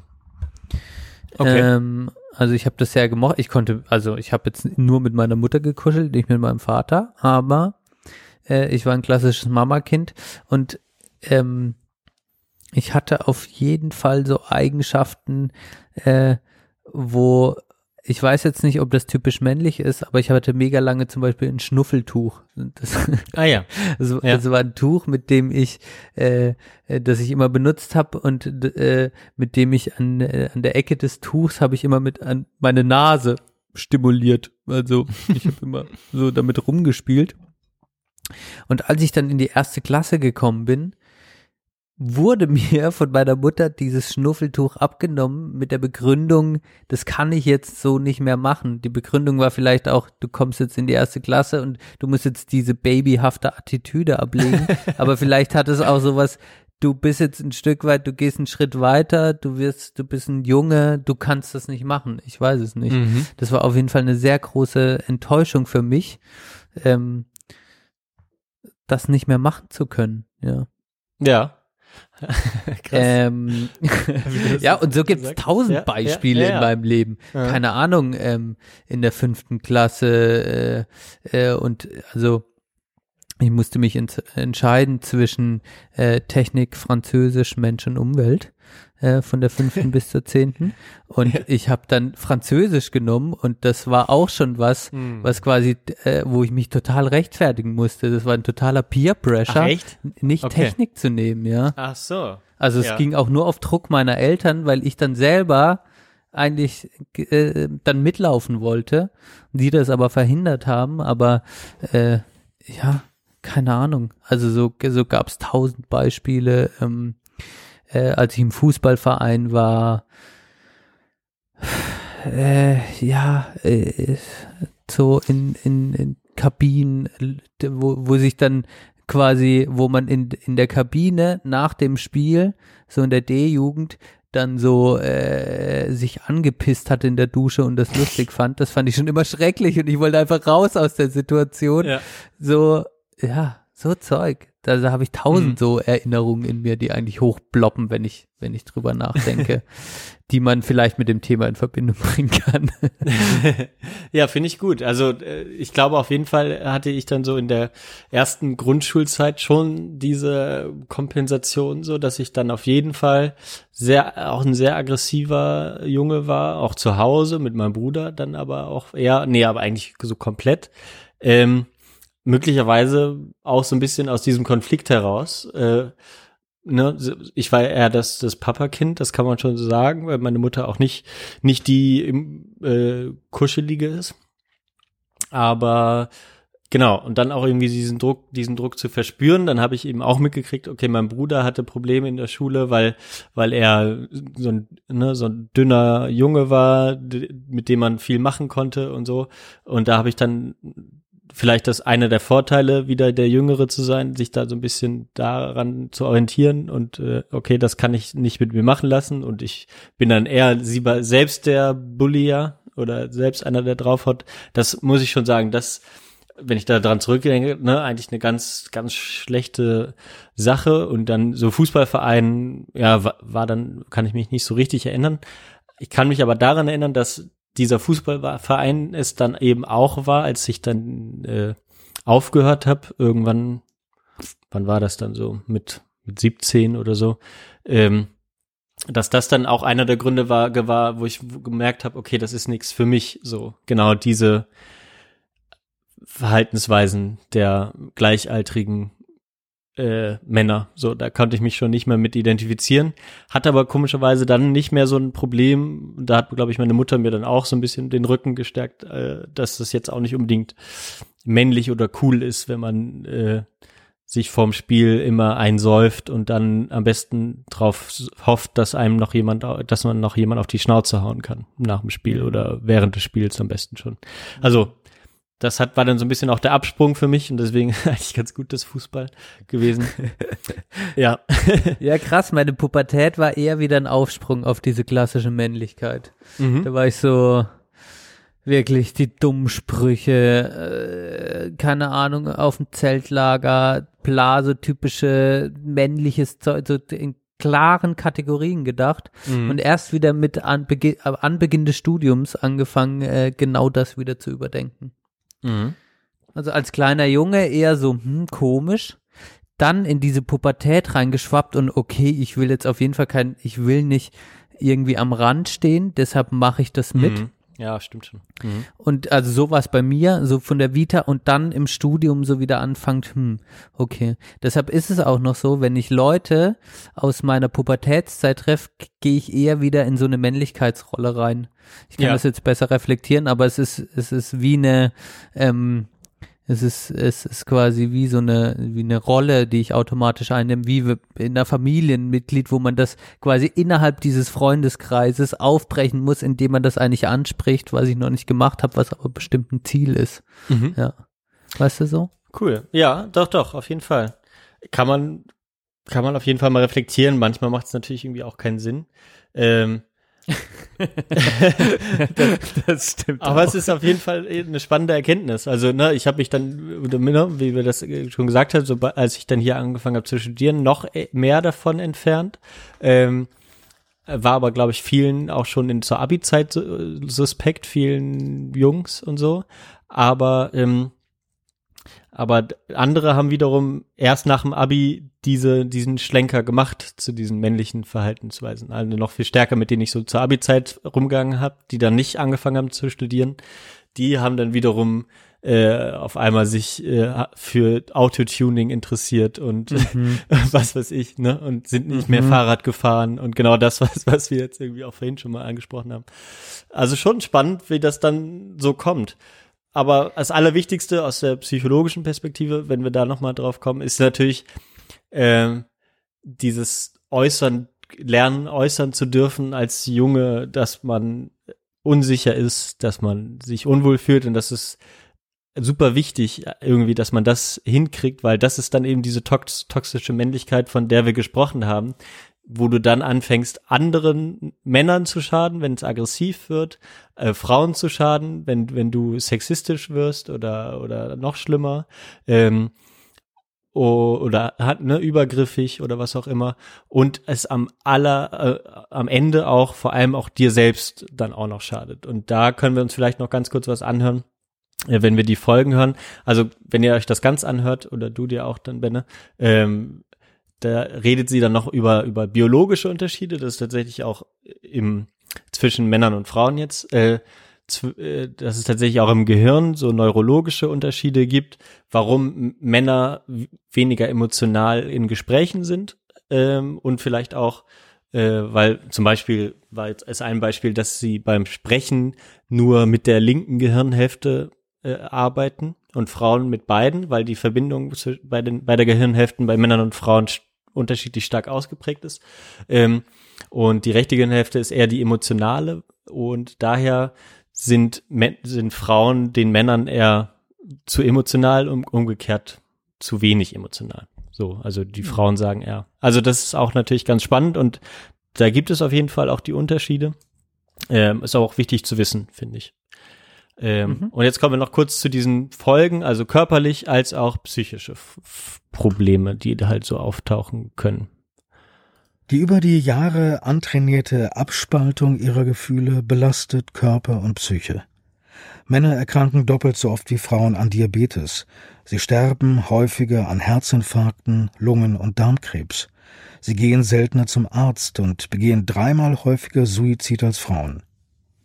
Für Anne-Maria Müller-Leimkühler ist der Umgang mit Stress der zentrale Schlüsselfaktor bei Erkrankungen von Männern. Ganz lustig, da haben wir vorhin ja, als du über den Stress geredet hast, ne, äh, mhm, kommen wir jetzt nochmal, mhm. ich spule nochmal ein ganz kleines Stück zurück. Zentraler Schlüsselfaktor bei Erkrankungen von Männern. Typische Strategien der Stressbewältigung von Männern sind Kämpfen oder Flüchten. Männer sind leistungs- und statusorientiert, und reagieren deshalb auf Stress typischerweise mit kämpferischer Aggressivität, Konkurrenzverhalten und Dominanzstreben. Die Strategien, die der Flucht zugeordnet werden können, sind sozialer Rückzug, Schweigen oder Suchtverhalten. Das kann in ganz verschiedenen Bereichen stattfinden, in Bezug auf Alkohol und Drogen, in Bezug auf Arbeit, Sex oder Sport geil eigentlich, ne? Also irgendwie beides, was wir jetzt im ersten Teil angesprochen haben, tauchte so ein bisschen auf. Mhm. Äh, ne, mein, mein Suchtverhalten durch diesen Stress, den ich mir mit dem Arbeitswechsel mache, äh, und auch so ein bisschen dann dein, gut, dein Rückzugsverhalten oder deine Aggressivität, weil du, du musstest jetzt unbedingt ganz viel machen, weil du äh, Stress hast, dass du nicht laufen gehst oder was auch immer. Ja, ne? ja, ja, genau. Finde ich eigentlich geil. Ja, mal gucken, was noch kommt. Dauerstress führt bei Männern oft zu Depressionen. Kurzfristiger Stress ist gut, weil er Menschen anregt und fordert. Chronischer Stress dagegen stört die Selbstregulation des Körpers und schädigt die Gehirnprozesse. Dadurch steigt das Risiko für eine Depression und körperliche Erkrankungen. Männer sind darauf geeicht, die Fassade des Funktionierens aufrechtzuerhalten, koste es, was es wolle. The man's world. Ah ja. genau.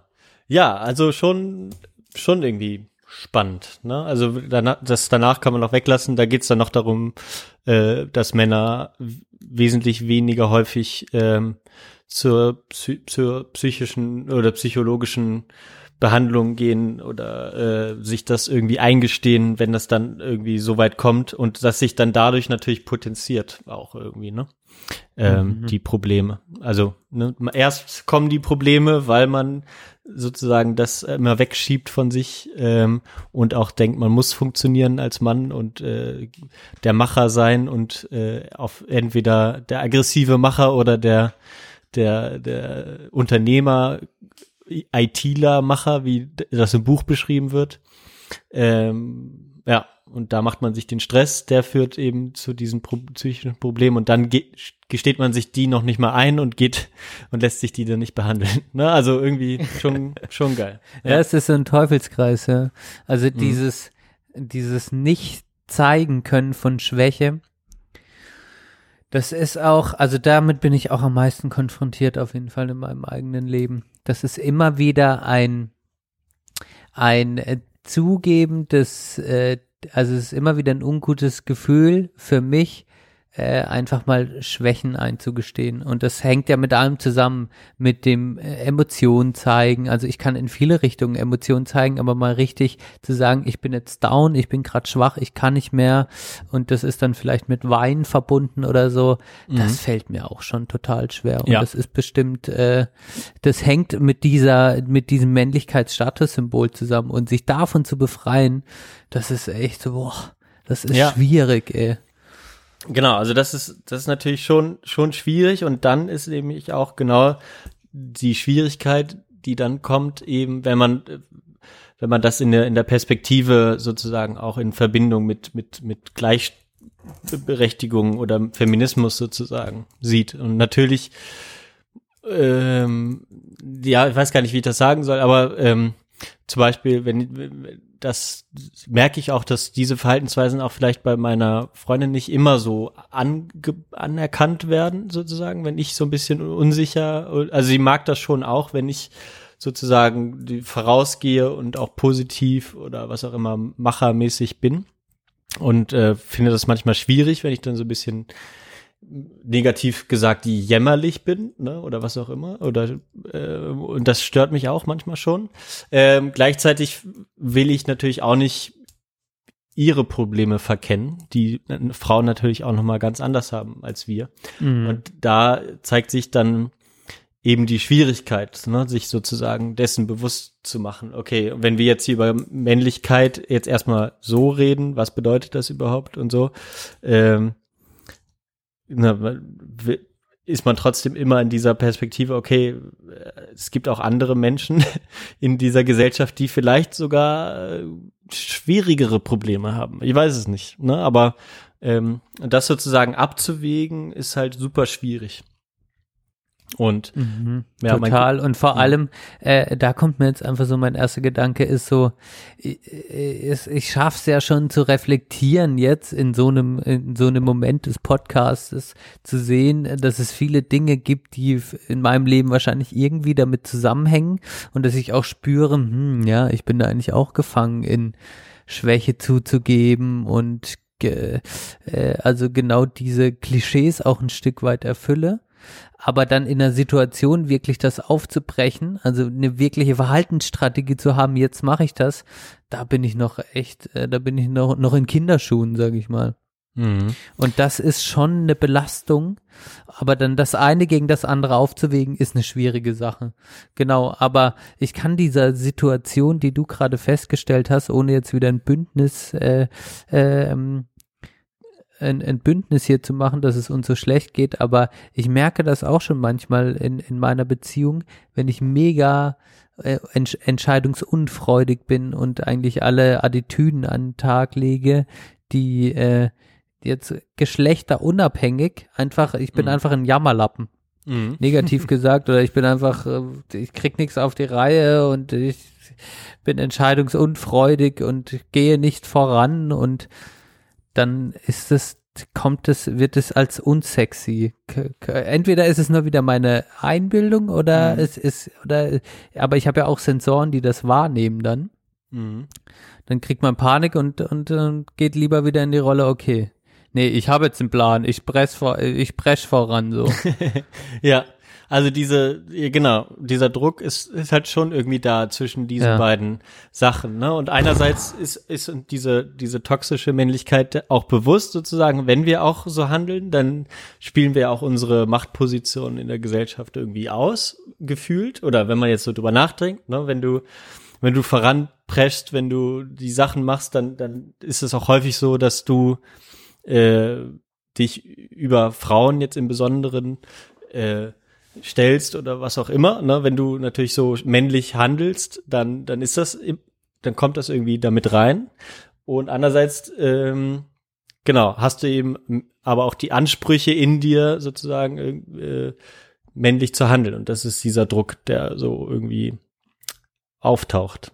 Mhm. Und äh, ist auf jeden Fall wichtig zu betrachten, wenn, man kann natürlich noch viel mehr dann drüber reden, ne, was, und da ist es dann irgendwie auch wichtig, sich auch mit, mit Feministinnen zum Beispiel auszutauschen. Okay, was wird denn zum Beispiel als äh, toxisch männlich betrachtet? Da sind, da ist es natürlich auch wichtig, dass man darüber spricht, auch mal sozusagen. Ne? Leuten, mhm. die das äh, die sich darüber Gedanken gemacht haben äh, oder jetzt genau Frauen im, im Speziellen, äh, die da natürlich eine ganz andere Sensibilität, Sensibilität für haben. Deswegen ist es auch wichtig, sich mit sowas auseinanderzusetzen, ähm, so einer queer-feministischen Perspektive dazu.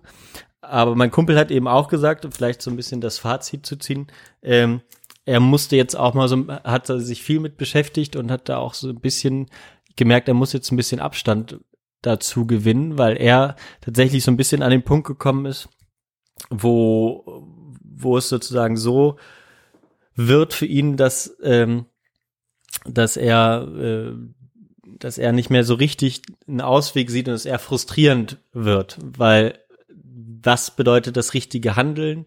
Äh, es ist ja auch sehr subjektiv, auch von Person zu Person unterschiedlich.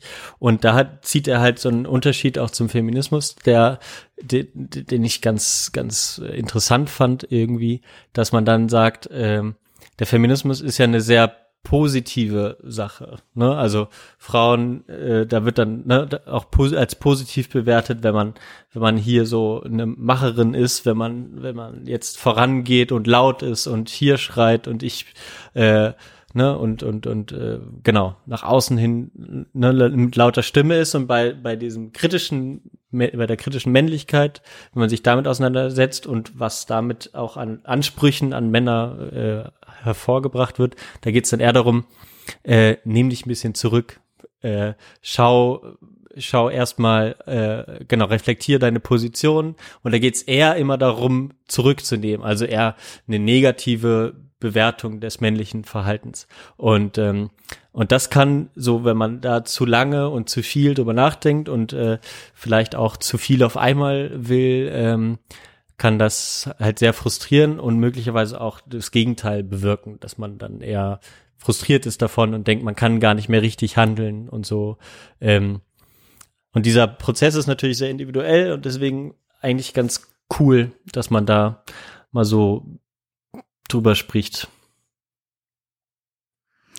Total faszinierend und es ist vielleicht auch so eine transgenerationale Geschichte, äh, wo ich gerade einfach noch drüber nachdenke. Mhm. Irgendwie, wenn ich mir überlege, okay, ich schaue jetzt meinen Vater an und dann schaue ich mich an und äh, vielleicht wird es quasi in drei, vier, fünf Generationen zu sein, äh, so sein, dass diese Art von Debatte, die jetzt äh, damit einhergeht, natürlich sind wir jetzt in unserer Filterblase und wir zwei speziell jetzt nochmal an einem anderen Punkt und ähm, sind jetzt nicht der das repräsentativ der Gesellschaft, aber trotzdem mhm. habe ich das Gefühl, es werden auch so eine so ein Stück weit Attitüden immer mehr abgelegt irgendwie. Wir überwinden quasi auch ein Stück weit die die Traumata unserer unserer Väter so mhm. als als Männer. Ja, das ist ein guter Punkt. Aber genau, letzte Woche haben wir noch über, äh, letzte Folge haben wir noch über die, über dieses äh, oben oben ohne rumlaufen geredet. Ne? Das, das spielt da halt auch ja. rein. Ne? Also dass man vielleicht auch ein paar Sachen einfach ähm, nochmal hinterfragt. Und ich fand es jetzt auch interessant. Ich habe ja jetzt irgendwie ein, ein Jahr, drei Monate mit, mit einer Frau zusammengearbeitet, ne? nur wir beide in einem Büro. Und da habe ich das auch ständig versucht zu reflektieren. Okay, ne? wenn wir jetzt irgendwelche Aufträge bekommen, war ich eher derjenige, der gesagt hat, ja, okay, machen wir und ich mach das und äh, hier, ich presche jetzt nach vorne. Sie war häufiger eher eine, die sich ein bisschen zurückgenommen hat. Ist mir schon aufgefallen. Ähm, die Frage ist, ist das, ist das durch eine Machtposition entstanden oder sind wir einfach unterschiedliche Typen gewesen? Ähm, kann man aber auch mal drüber reden. Sogar, na, also vielleicht ist das etwas, was man vielleicht halt mal so einfach machen kann. Ähm, das ist ähm, halt geil, wenn, wenn man das schafft, äh, mhm. quasi auch im Arbeitsverhältnis, ist, äh, ist vielleicht auch ein Thema, was ich mal in meinem Team ansprechen könnte. Bei mir sind ja, mhm. bei mir in der ist ja alles ein bisschen umgedreht. Die Männer mhm. sind in der Minderheit in der mhm. sozialen Arbeit. Ja, bei, bei mir Deshalb jetzt bin ja ich auch sozusagen in der Uni-Verwaltung so, ne? Ja, und es ist jetzt so zum Beispiel meine Leitung, das ist eine Chefin, Co-Leitung ist eine Frau, also es mhm. sind bei die wichtigen Positionen in, in, in meiner, in dem Verein, in dem ich arbeite, sind von Frauen besetzt und nicht von Männern. Mhm.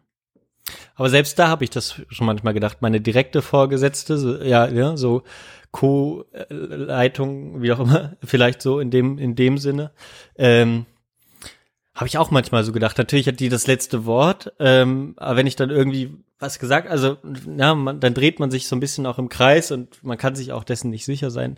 Ähm, aber ich kam auf jeden ist vielleicht auch nicht schlecht, mal drüber nachzudenken, einfach, ähm, was man da so für eine Rolle spielt. Und äh, die ist auf jeden Fall so eine, die auf jeden Fall ein bisschen klassischer, klassischeres Rollenverständnis hat, ähm, als jetzt meine Kollegin zum Beispiel.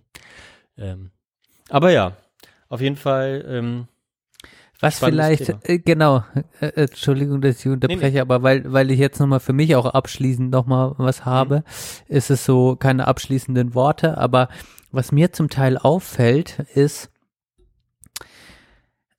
dass diese, das, das ist quasi, und das knüpft an deinen Punkt an, der mit diesem Positiv und Negativ zu tun hat. Also äh, jetzt ein Mann, der einfach anfängt, irgendwo zu heulen und und eigentlich wie ein Jammerlappen mhm. abhängt, der wird nicht dafür gelobt, während jetzt äh, oder bewundert, während jetzt ich schon immer mehr auch das Gefühl habe, dass ich, wenn ich so ähm, äh, Frauen Mitte 30 treffe, die vor allem Männer bewundern oder cool und attraktiv finden, die genau wieder diese, diese Art von, von, ja, die haben so eine Entscheidungsfreudigkeit und die machen, ja, genau.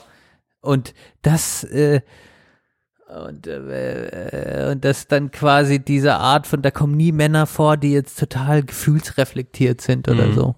Oder ähm, das ist schon auch faszinierend. Das ist schon was, was ich wahrnehme und dann denke, wow. Und gleichzeitig bewundere ich ja Männer als auch Frauen, die so sind, äh, total selber auch so krass. Ja. Also ich bewundere auch so, so zum Teil so, wenn jetzt jemand, jemand, jetzt mal blöd gesagt, aber Schisselmanissel.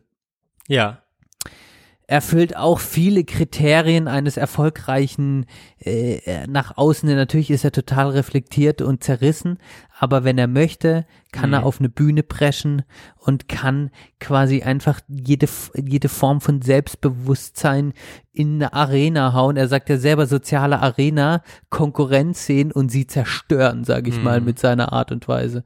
Und das bewundere ich dann in dem Moment. Mhm. Und alle anderen stehen drumrum und bewundern es auch. Und ich bewundere es dann, dass die anderen und so, das passiert schon schnell. Mhm. Ja, stimmt. Äh, sicherlich sind da dann, dann Frauen auch irgendwie, ja, irgendwie in dieser Rolle drin. Männer spricht, auch, ich ja, ja auch. Genau. Ich stehe ja halt, dann auch da. Ja, ja. Und sage, es wow. Ja, es soll ja auch, es soll ja auch weiterhin, sollte ja, soll ja auch weiterhin dabei sein, wo es dann kritisch wird. Und das habe ich dann mit, mit Chrissy dann auch schon mal drüber geredet, ist, dass es natürlich auch bestimmte Leute dann, dann unterbuttert in dem Moment. Ne? Und das ist dann eben eigentlich nicht das, was es sein sollte, wo ich das auch dann vielleicht mal kritisch sehe, aber durchaus kann man, glaube ich, auch äh, Frauen äh, ne, oder bestimmten Personen das durchaus auch dazu sagen, dass die das bewundern oder dann auch sexy oder attraktiv oder was auch immer finden, ist auch, ist auch richtig. Finde ich auch in Ordnung. Aber genau, von daher auf jeden Fall interessant, da mal vielleicht auch miteinander, so ist ja eine Gesellschaftsaufgabe und jeder hat ja auch ein bisschen anders andere Ansprüche daran. Ähm, ja. Aber man kann schon sagen, man merkt dann schon eben, ja, dass er als Mann gelernt hat, äh, man extrovertiert zu sein äh, und Frauen vielleicht eher gelernt haben, sich zurückzuhalten in der Öffentlichkeit. und äh, ich würde sagen, wir machen noch mal, ich muss mal ganz kurz äh, zurückrufen. Meine Freundin ist im Dienst und will schlafen gehen. Ich rufe die ganz schnell zurück, dann machen wir Musik. Okay? Und wir schließen das Thema ab damit. Und wir schließen dann gut. das Thema ab. Okay, gut. Ich, äh, wir sind gleich wieder da. Klar, Moment. So, da sind wir wieder. Danke für deine Geduld, Benedikt, nochmal. ah, ja, sehr gut. Ähm, sind wir ein bisschen raus, aber wir waren ja auch eigentlich fertig. Wir waren schon raus. Wir haben uns raus, also das ist ja auch ein, ein Klassiker der Sprechstunde. Wir haben viele Themen besprochen. Jetzt euch das dann Denken manövrieren wir uns so mal eine halbe Stunde raus. Ungefähr. Ja, aber es Von dem hat es das vielleicht auch ein bisschen abgekürzt. Genau, kann, kann natürlich gut sein. Wir sind ja aber auch schon gut, gut abgeschwiffen. Ich hoffe, es kam so ein bisschen rüber. Ich, wir haben das ja schon mal immer mal im Thema im Podcast. Vielleicht kommen wir auch nochmal wieder drauf zurück oder irgendwie ich Input. total spannend. Also wir ich fand es wirklich, ich fand es total geil, Johann. Also ich cool. hatte auch jetzt so ein bisschen sprechendes Denken. Mhm. Ähm, kam irgendwie, ge- also Kam hat ganz mich sehr angeregt. Genau, also ich, ich verlinke mal äh, die Seite kritische-männlichkeit.de ist ganz, ganz gut. Ähm, das ist so ein Blog. Haben die nicht auch einen Podcast? Nee, die haben keinen Podcast, glaube ich.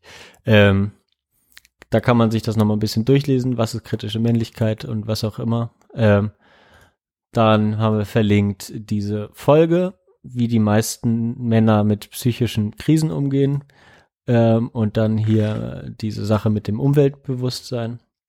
Genau, kann man noch mal ein bisschen nachlesen. Wir erheben keinen Vollständigkeitsanspruch und ich glaube auch, das kam ja irgendwie auch raus, das Thema hat es sozusagen auch, ne, es ist, hat jetzt, es ist keine vorgefertigte Theorie, ne, so ein bisschen wollte ich das ansprechen, was ich angesprochen habe, äh, bisschen reflektieren, woher kommt das, was bedeutet das im Alltag und ähm, dann haben wir über uns gesprochen. Finde ich gut. Ich hoffe, euch hat's auch gefallen. Wir kommen Also mir hat super gefallen und danke für, für die gute Idee und den Input und wer weiß, äh, wie wir, wir kommen ja auch zum Teil immer wieder auf unsere Themen zurück, ja, auf irgendeine Art und Weise. Ist das auch eine Art Kreislauf dieser Podcast? ähm, und äh, mal sehen, wie sich das auch weiterentwickeln wird. wie sich das weiterentwickelt wird. Ja, bin ich ja mal gespannt. Mal Musik? gucken. Musik. Nächste Folge, Folge 60, kriegen wir da, mal gucken, ob wir dann einen Gast oder eine Gästin dazu bekommen. Wäre natürlich cool. Schauen wir mal. Ist dazu. Wer weiß. Wenn du eine Idee hast, sag Bescheid. Ja, du hast ja vorhin angekündigt, wenn ich komme, dann, dann warten Leute. Ja, fragen ja alle. Wann kommt der Benne? Ihr lauft doch Pa- Marathon. Du lügst doch, ja, jetzt werde ich gerade ein bisschen. Klar, Julia zum Beispiel. Ja, gut. ja, gut. Nein. Da freue ich mich auch. Die könnte doch auch noch mitlaufen. Die ist auch Ja, eine Läuferin. Ist ausverkauft, ist ausverkauft. Echt? Naja, schon lange. Ja, der da unten hat der A, äh, A-Punkt, oh Gott. ah, Editing Mark. Ja, habe ich. Äh, der, der hat sich ja auch ein Ticket geholt noch. Ah, okay. Hatte ich schon mal gesagt, glaube ich. Stimmt, hat sie gesagt. Gut. Ja. Mensch. Okidoki. Musik. Jetzt mache ich weiter. Mach du weiter. Genau. Und zwar, oh Gott, ich, ich schäme mich wieder ein bisschen, das auszusprechen. Aber Johann, du kennst doch bestimmt Tame, Tame Impala, oder? Tame Ja. Impala? Tame Impala? Ja? Ja, kennst du? Ja, gut. Genau. Und ähm, ich hätte gerne äh, den Klassiker Feels Like We Only Go Backwards Ja, auf der auch- Playlist. Ist auch toll. Ja. Den sehr magst schön. du auch, oder? Ja, ist einer meiner Lieblingslieder natürlich. ähm, da gibt es auch eine sehr gute Arctic Monkeys äh, Cover davon. Äh, kann ich dir mal. Äh, oh nee, The Less I Know, The Better ist, glaube ich, das, was die gecovert haben. Ja, sehr schön. Okay. Gut. Finde ich gut. Ich Und such's mein, mein kleiner Fun Fact dazu ist, ähm, dass äh, Impala, Impala ähm, ist eine, äh, ei- eine afrikanische Antilopenart. Aha. Und, Und Tame, heißt Tame was? heißt zähmen. Also sie Aha. zähmen die Antilope. Die Hm. zähmende Antilope. Das Tame. war mir noch nicht bekannt. Australische Band. Ja, das ist so. Siehst du? Wenn du dich mal mit deinen Sachen beschäftigst. Siehst gut. du? Ist gut. Finde ich Das ist gut. eine gute Idee gewesen. Das ist eigentlich witzig, oder? ich äh, finde das immer lustig. Ich Gut. mach, ich mach einen Mann auf die Playlist, der Zeit seines Lebens und seines Schaffens ähm, immer mit Rollen und Männlichkeit gespielt hat, ganz stark. Ähm, und äh, immer ne, sich irgendwie verkleidet hat, auch sehr androgyn aussah dabei. Ähm, Rede ist von David Bowie. Und der hat mit dem Südtiroler Musiker Giorgio Moroder, oder wie auch immer man das ausspricht, Georgia. äh, den Song Cat People Putting Out Fire äh, gemacht, der unter anderem in Unglorious Bastards in einer Szene gespielt wird. Da bin ich auch drauf gestoßen. Ähm, und äh, glaube ich, der lief original bei dem Film Cat People. Den habe ich aber nie gesehen. Und das ist der Theme-Song, glaube ich, dazu. Keine Ahnung, großartiger Song. Äh, hat eine wirklich schöne Länge. Äh, ganz, ganz, baut sich toll auf. Ähm, wird dir hoffentlich gut gefallen. Ähm, kann ich nur jedem ans Herz legen.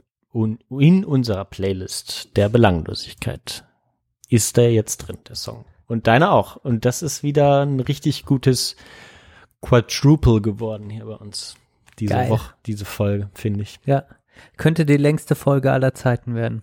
Wup, wup. Nicht? Nein, auf keinen Fall. Nee? Wir sind da nicht bei drei Stunden. Hatten wir eine drei Stunden vor? Was? Was? Mit Roman hatten wir drei Stunden. Ah, ja, klar. Roman. Roman, Grüße nach Österreich. genau, genau. Okay, ja, dann kappen wir das hier jetzt mal lieber, ne? Kappen wir das und wir hören uns wahrscheinlich das nächste Mal ähm, in Bonn, In Bonn. wenn wir zusammen aufnehmen, Johann. Und bring deine Sachen mit, wenn du kannst. Natürlich. Gut. Ich will aber auch mir dann im nächsten Monat, übernächsten Monat gern neues, ein bisschen Equipment besorgen. Mal gucken. Das war mir eh klar, Johann. Und Du als Großverdiener, du musst jetzt mal ein bisschen in Podcast aufstocken hier, aufstocken. Aufstocken heißt Kriegen das wir jetzt. Ähm, genau. Also äh, wir machen eine kurze Spätsommerpause oder lange Spätsommerpause und sind dann in einem Monat zurück. Wir Ungefähr. freuen uns drauf. Danke, wir freuen uns immer über Feedback. Ähm, aber auch wenn das nicht so ist, wissen wir, dass die treuen HörerInnen bei uns sind und wir freuen uns, dass wir auch bei euch sein können und ihr bei uns seid. Und ja, Johann, jetzt probiere ich so eine andächtige Stimme zu machen. Ich werde dich vermissen. Wir schreiben. Ja, machen wir. Ich, äh, ich auch. Ich bin aber auch gespannt, was, was du berichtest. Ein paar Bilder mal rumschicken. Ich bedanke mich nochmal bei Anne-Maria Möller-Leimkühler, und äh, bei dir, Benedikt Glatz. Und ja, allen unseren Unterstützerinnen und Unterstützern. Seelisch, nicht Seelisch. finanziell. Nächstes Mal reden wir dann wieder über Podcast-immanente Themen. Da hat, staut sich bei mir gerade wieder viel auf. Oh, sehr So viel gut. dazu. Freue ich mich. gut. Alles klar. Bis Macht's denn dann. gut. Bis denn dann. Ciao.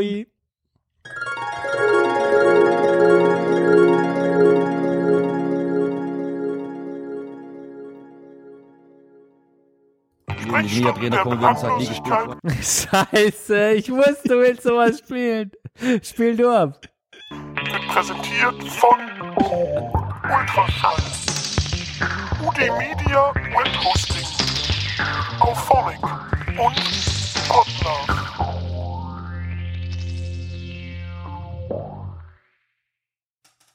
Raus, raus, ich spiel Spiel nichts deins mehr. noch.